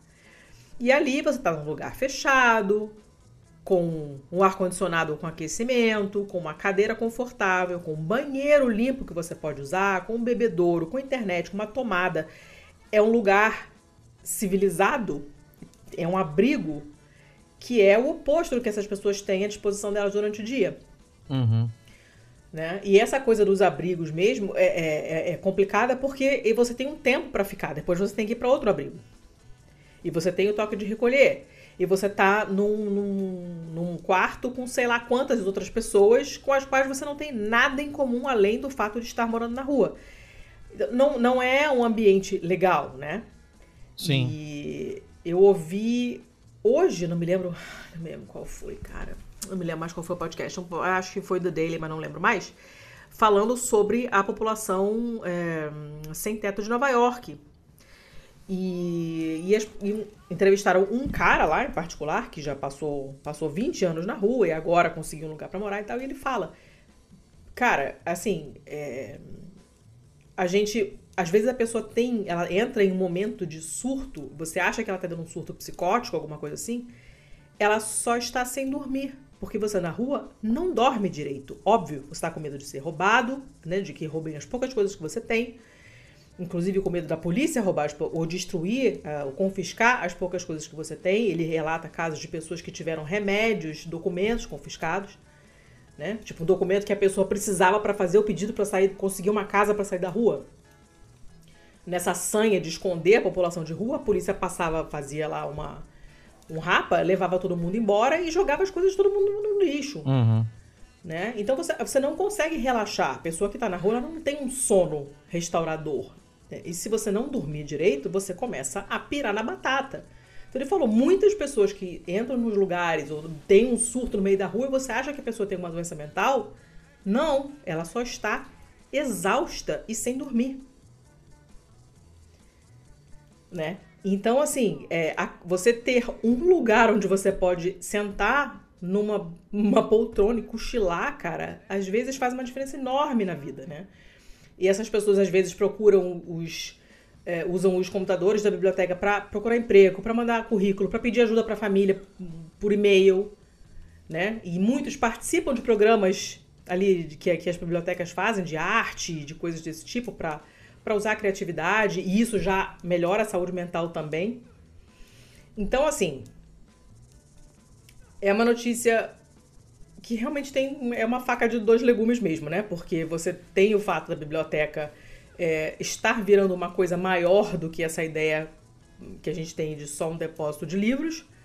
Então ela está virando uma conexão mesmo com a comunidade e isso é legal e é importante, como a gente já discutiu inúmeras vezes, mas por outro lado, o que está levando a essa mudança é uma coisa muito ruim, que é esse aumento da população de rua por falta de habitação para as pessoas, é, da insegurança nas ruas, e, e, e, pobreza generalizada, e além do surto de opioides, que também está jogando muita gente na rua. Uh, assim, é, é, longa a reportagem, vale a pena ler toda, vale a pena mesmo, ela é uma, bem escrita e, e super interessante. Uh, mas é, vou parar por aqui porque já falei pra caceta. Não, é. Realmente, realmente é uma. É uma linha bem tênue aí entre o. É entre o mal e feio, o, né? O bom, o mal e o feio aí dessa, é, dessa notícia. Essa é um combo. É um combo, é um combo.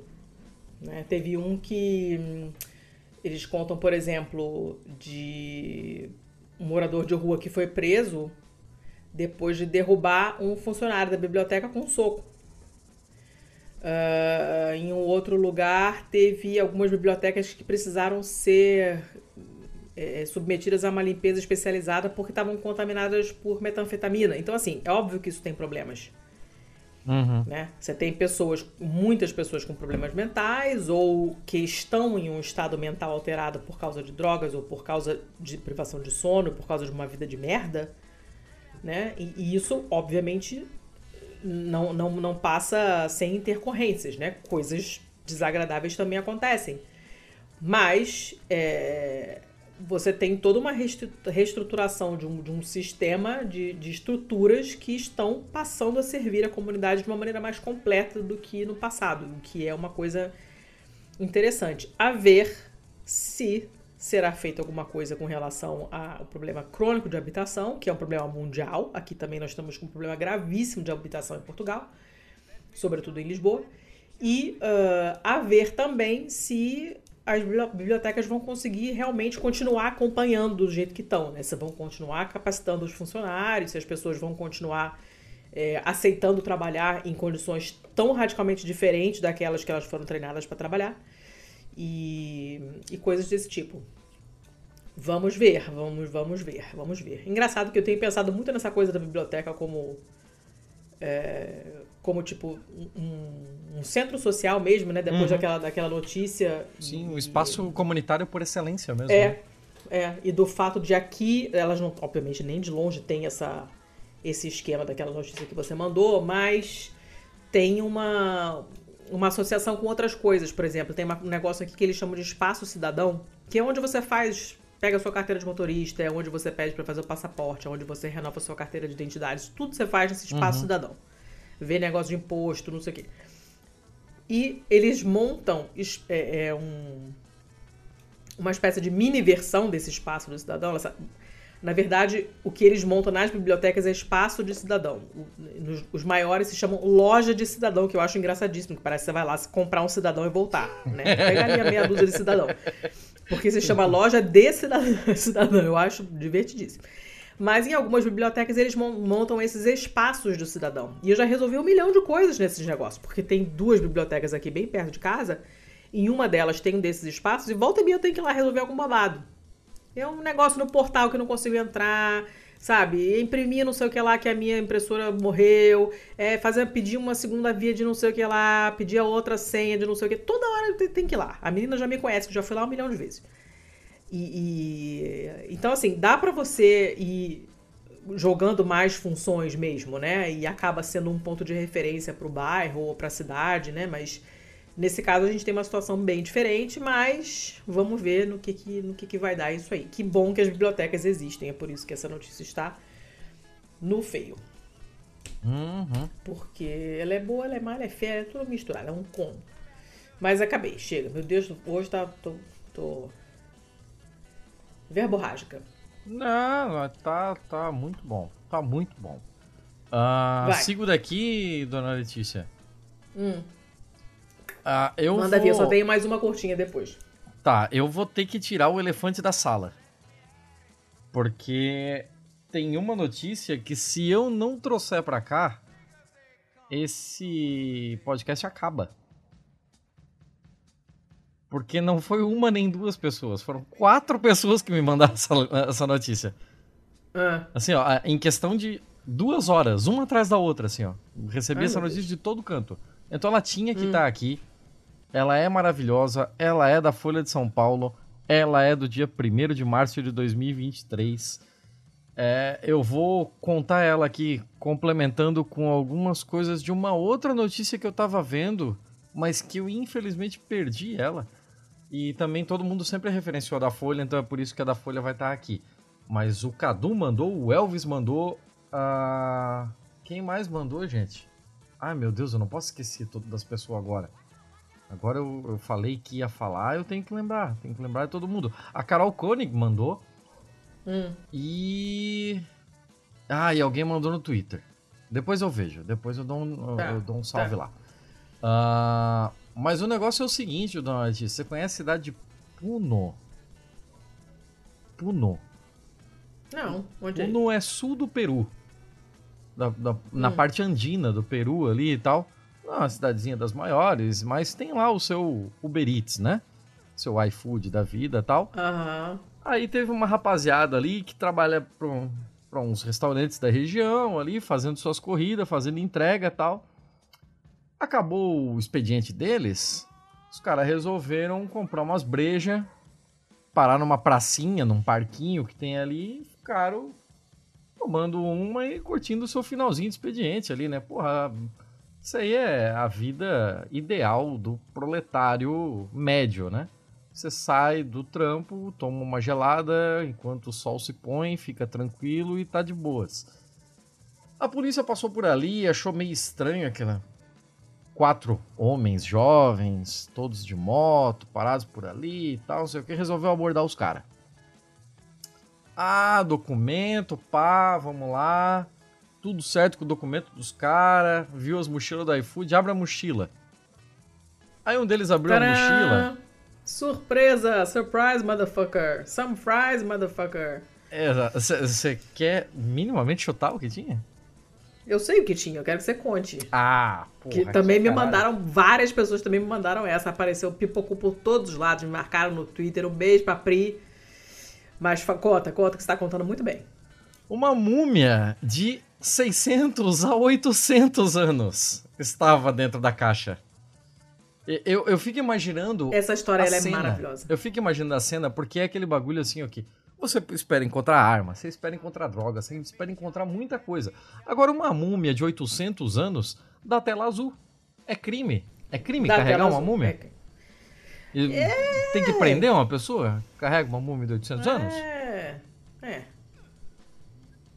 É complicado, não sei. É. Uh... Mas a questão é o seguinte, ele... Hum. Claro, né, que ele foi perguntado sobre aquilo no, no melhor estilo que porra é essa? Né? o nome do amigão aqui é o Júlio César Bermejo, de 26 anos. Ele foi detido, né? Por conta dessa, dessa múmia aqui. Ele informou para as autoridades que ele tinha essa múmia em casa. Ela fica no quarto. Quem nunca, né? É, fica no quarto dele dorme claro, com ele no, no, no mesmo de conchinha. no mesmo cômodo. É, de conchinha a múmia já tá, né? aí ele diz que ele cuida dela e a mantém. E aí sim, vem sim. aquela frase que o pessoal leu e pronto. É BMF na hora, né? Ela é como é... minha namorada espiritual. Não é. Primeiro que namorada espiritual nem existe, isso tá inventando a palavra. Segundo que não é. Que ela é múmia e múmia não namora. E, e, é isso aí, acabou. Primeiro e segundo e terminou, não tem mais o que dizer. Então, o, o jovem aqui, o Bermejo, ele chama a múmia carinhosamente de Juanita. Mas ela é, não é mulher, né? Tem esse problema, né? Segundo ele, essa múmia foi adquirida pelo seu pai e aí começa aqueles rolos assim que claramente poderia ser no Rio de Janeiro se múmias fossem facilmente encontráveis no Brasil. né? Porque ele pegou a múmia de um policial. É do bicho. ele, ele arrumou essa múmia com um policial. Ele ia passar pra frente, mas depois ele se apegou na múmia. é tudo maravilhoso nessa história. Tudo maravilhoso. É, só tem um problema, né? Não é Juanita, né? Porque é Juan, é, né? foi entregue pro, pro Ministério da Cultura, lá eles fizeram uma datação e tal. É, pelo formato do crânio, eles determinaram que é um homem por volta de 45 essa, anos. Essa Coca-Cola é fã. Era um homem por volta de 45 anos é, e segundo o, a datação, né, deu ali entre 600 e 800, então anos, né? Então claramente é, é do período é, pré-colombiano, né, da, dos Andes ali, certamente pré-hispânico e tal. É, a polícia encontrou os restos mortais aí com, com, a, com, o cara e foi, depois de apreendido, foi levado para ficar é, sob a tutela do Ministério da Cultura, que vai hum. que vai é, preservar e vai colocar no museu e tal. Mas a parte legal que não tá aqui nessa matéria da Folha, que hum. além dessa que era o final do expediente deles e tal, é que perguntaram para ele por que ele levou essa múmia na caixa pro trabalho dele, né? E aí ele falou que isso não era comum. Porque todo mundo ficou naquela, pô, será que ele ficava entregando o lanche o tempo todo é, pra essa múmia lá? Pois é, né? Não, porque senão a múmia já teria desmanchado, porque ficaria em contato é. com umidade e calor o tempo todo, né? Mas. Não, meu Deus, já pensou o cheiro disso, meu Deus. Mas nessa, nessa ocasião uh. em específico, foi todo assim um conjunto de fatores, né? E especialmente dessa vez, nessa ocasião, ele tava com a múmia, porque ele tinha levado ela pro trabalho para mostrar pros parça, porque os parça tinham duvidado que ele tinha uma múmia. Aí, ó. Aí, ó. É ó, muito homem fazendo cara. omice. Homem cara... fazendo omice. Ah, o cara chegou lá, falou que tinha uma múmia pra galera do trampo, ninguém respeitou, ninguém apostou, botou fé no bagulho dele. Apostou uma picanha. É, provavelmente, né? rolou uma apostinha ali. Não, não, não, vou trazer, vou trazer para vocês. Levou o Juan, aí. Tá que me pariu. É tudo cara. ótimo nessa matéria. É... Essa notícia é maravilhosa. Tudo ótimo. Quando você. Quando você começou a falar da notícia e falou que todo mundo tinha te mandado e tal, não sei o quê, eu achei que você fosse dar a notícia daquela do canibal. Do canibal? Do cara. É. Você não viu essa, não? Canibal? Não. É, do cara. Do cara. Era canibal? Caraca, eu até me perdi tanta história maluca que eu já fico até cafuzers. O cara que tava com uma mala. O melhor Peraí, peraí, peraí. Eu vou achar essa. Peraí. Não, não, não. Essa notícia ela tem um agravante. Ela tem um agravante. Que é o apito de cachorro para a minha escroto... nome escrotofobia. Eu não sei do que você está falando. Ô, oh, peraí. Calma aí, calma aí, calma aí. Cadê? Peraí, deixa eu achar meu grupo aqui. Porque essa notícia merece. Eu achei que você fosse me mandar essa, porque eu tô com ela há trocentos, desde que ela saiu, já assim, todo mundo já me mandou esse diabo dessa, dessa, dessa notícia. Como se eu precisasse, porque ela apareceu para mim em todos os lugares possíveis e imagináveis. Cadê? Quem me mandou essa primeiro foi a Rebeca. Depois começar, ela começou a aparecer em todos os lugares e, obviamente, todo mundo me, me marcando loucamente. Simplesmente, você tem um cara de 26 anos suspeito de canibalismo detido em Lisboa com carne na mala. Ah, sim. né? O voo vindo de Amsterdã e que estava indo para Belo Horizonte. O cara é brasileiro e o nome dele é nada mais, nada menos do que Begolean Fernandes. Begolean? A pessoa se chama Begolean, a gente já começa por aí. Begolean. Não contente em se chamar Begolean, ele é suspeito de ter cometido um homicídio no norte ali de Amsterdã e fugido para Portugal. Hum. Alegadamente com carne humana na mala de porão. Hum.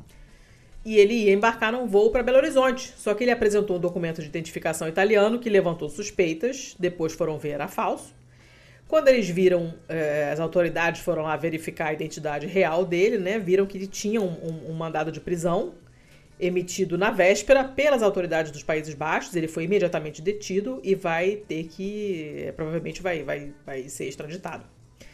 E aí, junto com documentos, tinha roupas manchadas de sangue, uma embalagem de plástico com vários pedaços de carne, um celular. A carne foi levada para o Instituto de Medicina Legal aqui para ver se se trata de carne humana. O negócio está tá complicado. O Begolian foi levado para um hospital aqui perto, inclusive, para efeitos de, de, avaliação clínica, porque teve uma lesão na mão direita, não sei mais o que, e aí é isso. Ele é mineiro mesmo, é de Matipó, é, em Minas. E ele diz na descrição dele, parece no Facebook, ele se descreve como um gênio louco, 2% gênio e 98% louco. Hum. Olha o sincericídio aí, Brasil. É, então, assim, eu achei, quando você começou a falar da notícia, eu achei que fosse essa, porque, né, sem palavras. Eu, eu tô aqui pensando, é, é Begolean, é como é que é o final? É Begolean. E-A com tio, E-A-N ou E-A-M? A tio. Tio. Ah, tá. Ok. É, o tio Isso não muda, dá muita... Muda a sua vida como? Não, é que o tio não abre muita margem pra... pra trocadilhos, né? Porque você pode ficar pensando em como era essa mesma essa mesma palavra em sonoridades de em, em fonética de outras línguas, né? Porque tipo, se fosse E A N era tipo o mesmo Begolin. É, podia ser Bigolin, né? É, mas não é não. É tio. Eu não sei, eu não tenho ideia de, do, do que, que qual a inspiração desse nome. Pode ser que seja. Ah, que não, não, necessariamente é uma coisa é inventada, é mas. Porra, Begolian, cara. Será que tem Begolian na Bíblia? Porra. E se tiver, será pior. que ele comia gente também? Não tem o. Que, que é lá? É Arimateia, né? Pô, mas ah. Arimateia eu conheço. Begolian eu não come, não. É, eu lembro que a minha mãe tinha um chefe que era o Pantaleão. Isso eu, aí também, o Pantaleão tinha até não tinha Pantaleão? Porra, acho um nome maneiraço, na real. não. É, escuta, você acabou. Eu interrompi a sua notícia no meio, na verdade, mas você. Você já tinha terminado? Eu botei goleando o Duck Duck Go e apareceram uns Beagles. Aí, o Duck Duck Go não, não tá mais mal informado do que a gente. Mas sério, você tinha terminado a notícia do. Tinha, tinha terminado. Tinha terminado. Do iMúmia, do cara que sai entregando múmia. tá. Então, eu tenho uma só, que é bem curtinha. Você quer mandar outra antes? Ou, ou acabou ah. também? Lembrando que já é quase meia-noite e eu tô congelando, quero dormir. Eu só vou mandar mais uma então. Mais uma rapidinha. notícia não. Vai. Vai. Uh, essa daqui também é da Folha de São Paulo, do dia 6 de março. Então é breaking hum. news. Uh.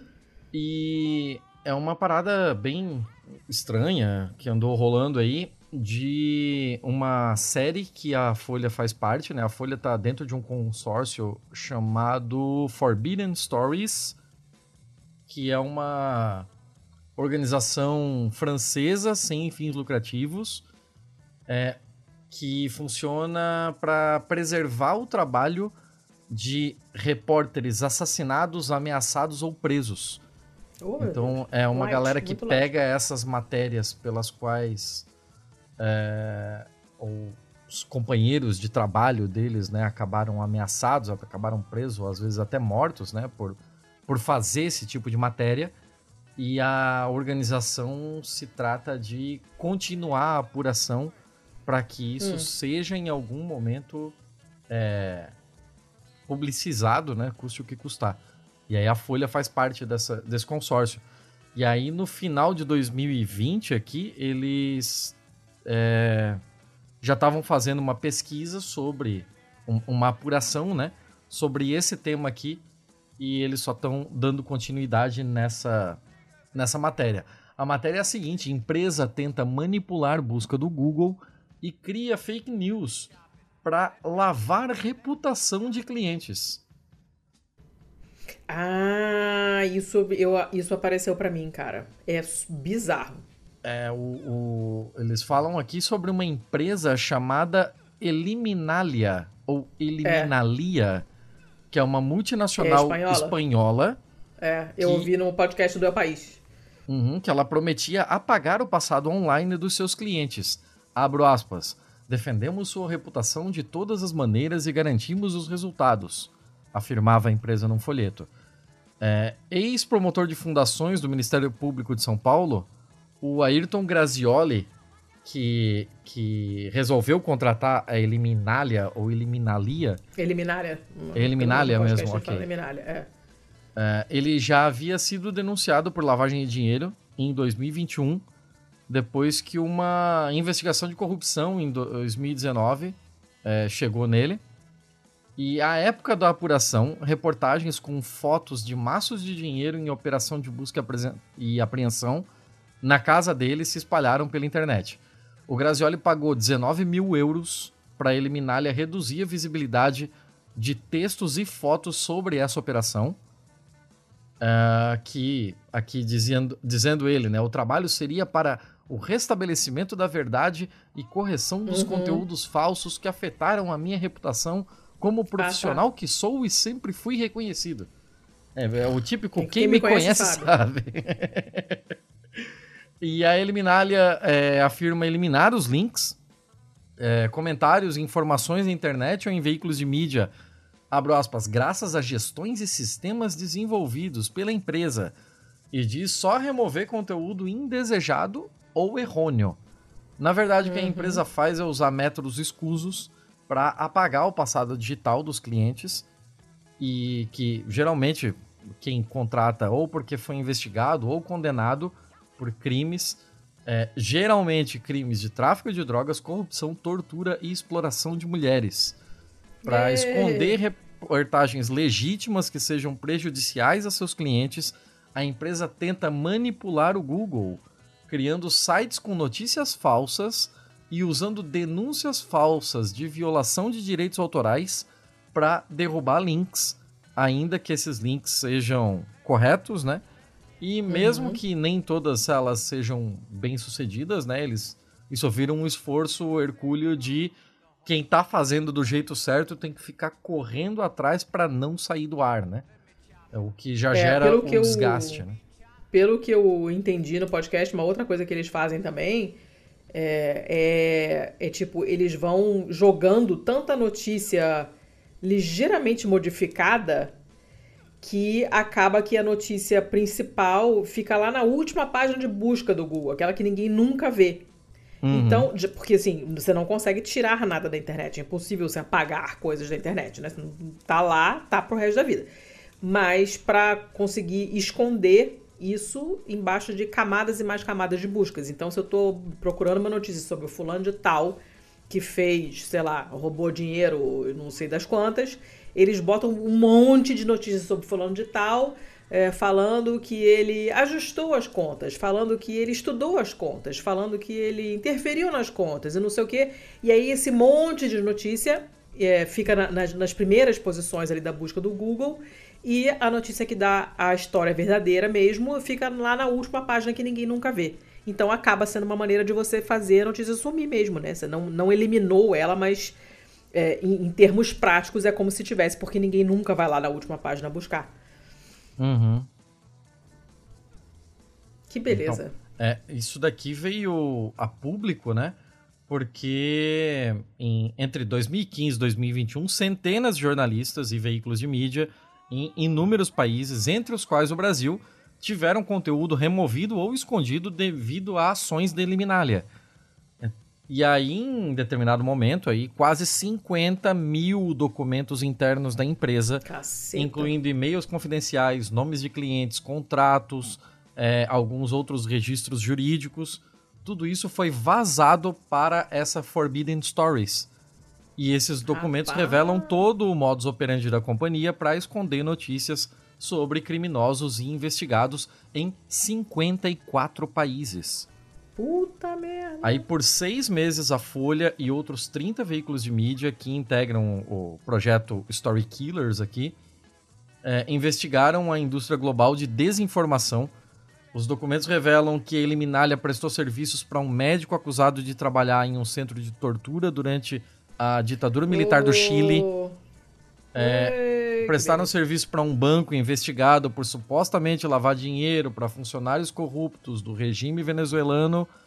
É, por um brasileiro libanês apontado como integrante de um esquema de tráfico de pessoas e prostituição, por um ex-promotor denunciado por corrupção, é, um, um, mexicano que teria participado de uma quadrilha internacional de tráfico de cocaína escondida em blocos de granito e latas de abacaxi que saíam do porto de Itajaí, Santa Catarina.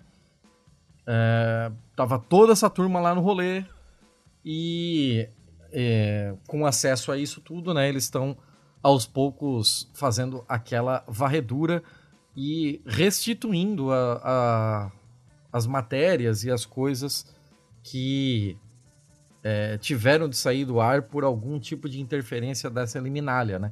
Então a ideia é, de posse desse tipo de, de material, né, desses 50 mil documentos aí, não só chegar aos responsáveis e, e eliminar a eliminália, né? Tipo, uhum. acabar com esse tipo de tática perversa que acaba tirando o conteúdo verídico dos olhos do, da, da E também é, utilizar desse tipo de recurso para conseguir reconstruir as matérias que precisaram sair do ar por conta de interferências de minália. Então agora eles vão cruzar com coisas que eles tiverem tirado do ar. Hum, a gente tem que tirar do ar esse negócio aqui sobre esse cara. Caraca, e olha só que curioso, esse cara contratava a Eliminalha. Hum, interessante. Tomara, tomara que, que isso daí renda muito. Renda muito, muito papel, renda muito, muita reportagem. Eu sei que é um prato cheio aí para quem vê coisas com relação a jornalismo investigativo Óbvio que a Eliminália já se mexeu também, né? Enviou resposta por meio de advogados. É, eles já você trocaram. Sabe o que você está falando? É, eles já trocaram o nome da empresa já. Agora não existe Sim. mais a Eliminália, virou é, e-Data Protection, ou iData uhum, Protection. Nome totalmente genérico, é. Uhum. E a ver, a ver. É bem interessante aí ficar de olho né, nesses esquemas. Tomara que vire tipo um Panama Papers, assim, que reverbere é. bastante, que uhum. mostre muitos nomes. E vamos comprometer esse pau no cu tudo aí. é, eu, eu. Foi no meu país? Eu acho que foi, gente. Eu vou, eu vou procurar depois, obviamente, o link vai estar na, na postagem. É, eu acho que é o Oi en el País, se não me engano. Eu ultimamente tenho ouvido mais ele, assim. Eu não, não tenho ouvido mais tanto o Elilo e nem o. Como é que chamou? Meu Deus do céu. Rádio Ambulante. Tem um tempinho que eu não ouço, então provavelmente foi o do, o do El País, que eu recomendo. É um bom. É um bom podcast. Ele deu uma melhorada boa. Ele era bem curtinho, era coisa de, sei lá, cinco minutinhos, nem isso às vezes. Não dava nem pro buraco do dente. E para quem quer treinar o espanhol, então não dá pra nada. Porque a mulher começava a falar, oi, no país, acabou. Porra. então, assim, agora ele virou um podcast de gente, tá mais, mais gostosinho de ouvir, mais profundas as notícias e tal. E no fim de semana agora tem também, parece que a audiência deles aumentou tanto que eles passaram a fazer episódios também nos fins de semana. E então, assim, tá, tá gostosinho de ouvir, super recomendar para entender é, mesmo que você não, não, não fale espanhol, dá para entender. Nem que você tenha que colocar um pouco mais lento. Eu acho que vale a pena. É um bom treino. Tá, então vamos fechar com uma notícia bem curtinha, pode ser? Fica a seu critério, a notícia é sua. Uma notícia do Igor. Um beijo pro Igor. É, é uma notícia, na verdade, é velha, é de 2016, mas é, é tão maravilhosa a manchete que eu não resisto. Começa com Florida Man, então a gente já sabe que vem coisa boa. né? É uma notícia da ABC News, de 9 de fevereiro de 2016, então fez aniversário recentemente. É, e é muito bom porque esse Florida Man foi preso por jogar um jacaré pela janela do drive-thru do Wendy's. Wendy's é uma dessas cadeias de fast food dos Estados Unidos, adoro, inclusive. É, e o cara simplesmente jogou um jacaré pela janela. E agora ele está sendo gente? acusado de várias coisas, inclusive, inclusive agressão com arma mortal, porque afinal de contas é um jacaré. Né? Eu tô confuso. Ele foi preso, ele foi preso por jogar esse jacaré vivo pela hum. janela ali do do Wendy's na Flórida e tal. É, é um cara chamado Joshua Douglas James, de 23 anos, de uma cidade chamada Júpiter, na Flórida. Tudo, tudo, tudo ótimo nessa notícia. Hum. E ele disse que achou esse o aligator lá, né? O, o jacaré lá no, na rua. Ah, vou pegar esse negócio aqui. Aí pegou. Tipo, tá dando sopa o jacaré. Você tá passando na rua, lá e aí você vê o jacaré, o que, que você faz? Você não pega o jacaré para jogar pela janela do, do fast food? Claro que você pega. Ele pegou. Ah. E depois foi lá, passou no Wendy's, pediu um refrigerante grande, que isso é, por algum motivo está especificado na notícia. E depois ele jogou o jacaré aí dentro. E aí falava, amigo, peraí. Vamos lá, né? Hum. Não tem nenhuma explicação. Tá? Não se sabe. Tem o vídeo dele jogando o jacaré.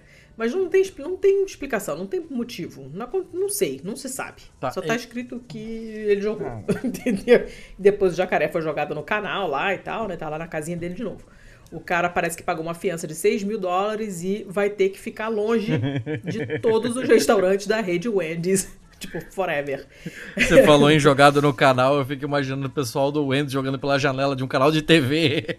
E o pessoal só passando Deus. um pros outros. Né? Não, olha só, olha só os, os, uh, os crimes lá que ele tá sendo ameaçado de, de responder, né?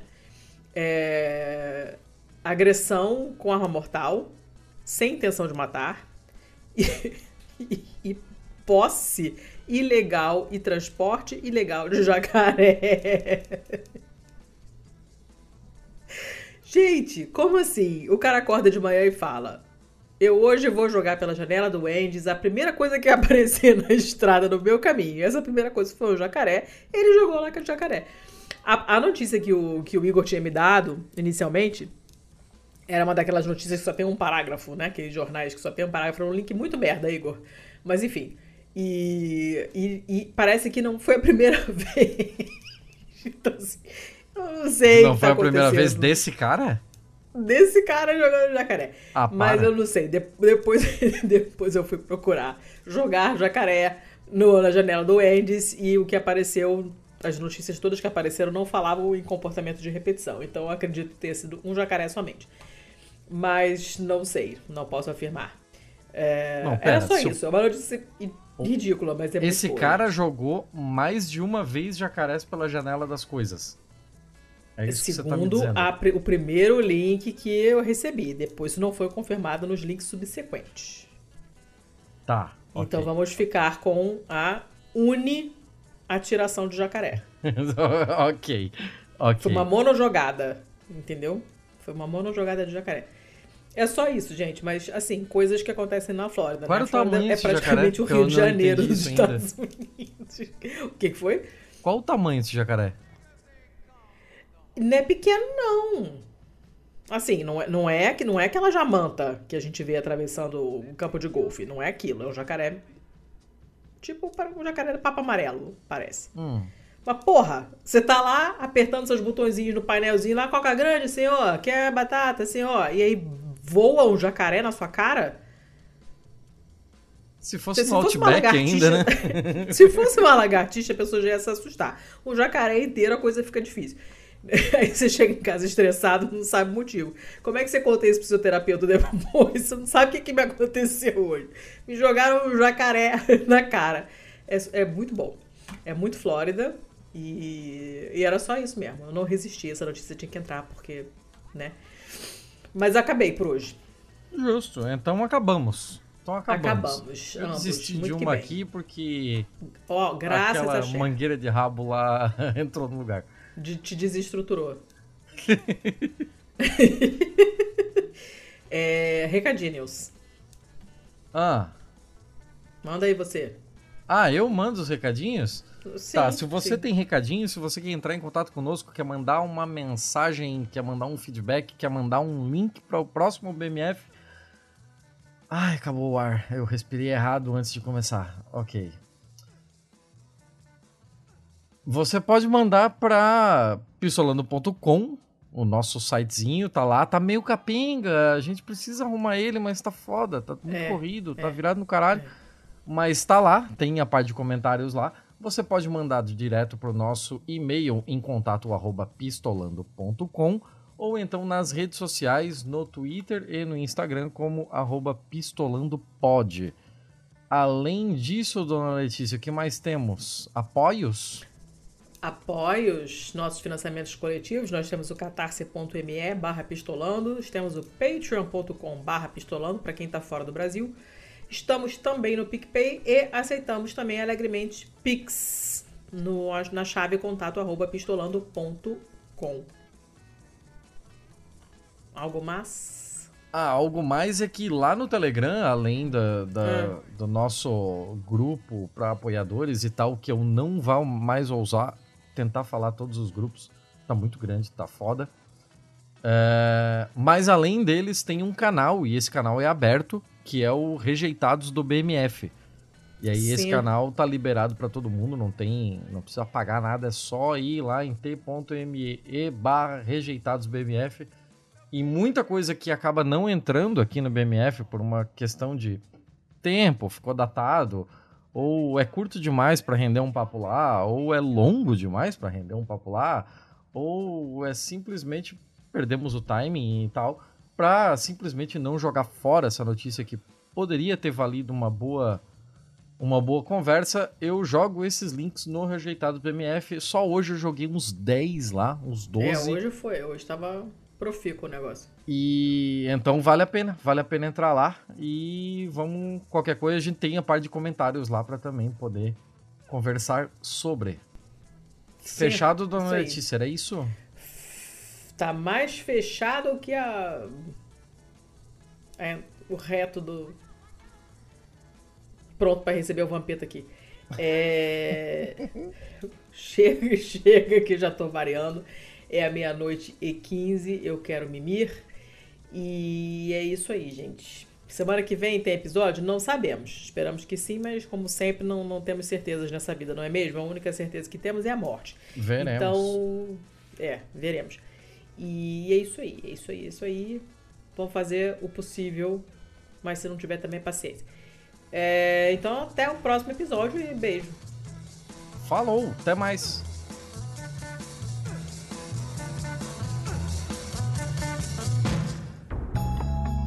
Este podcast foi editado por estopimpodcasts.com.br.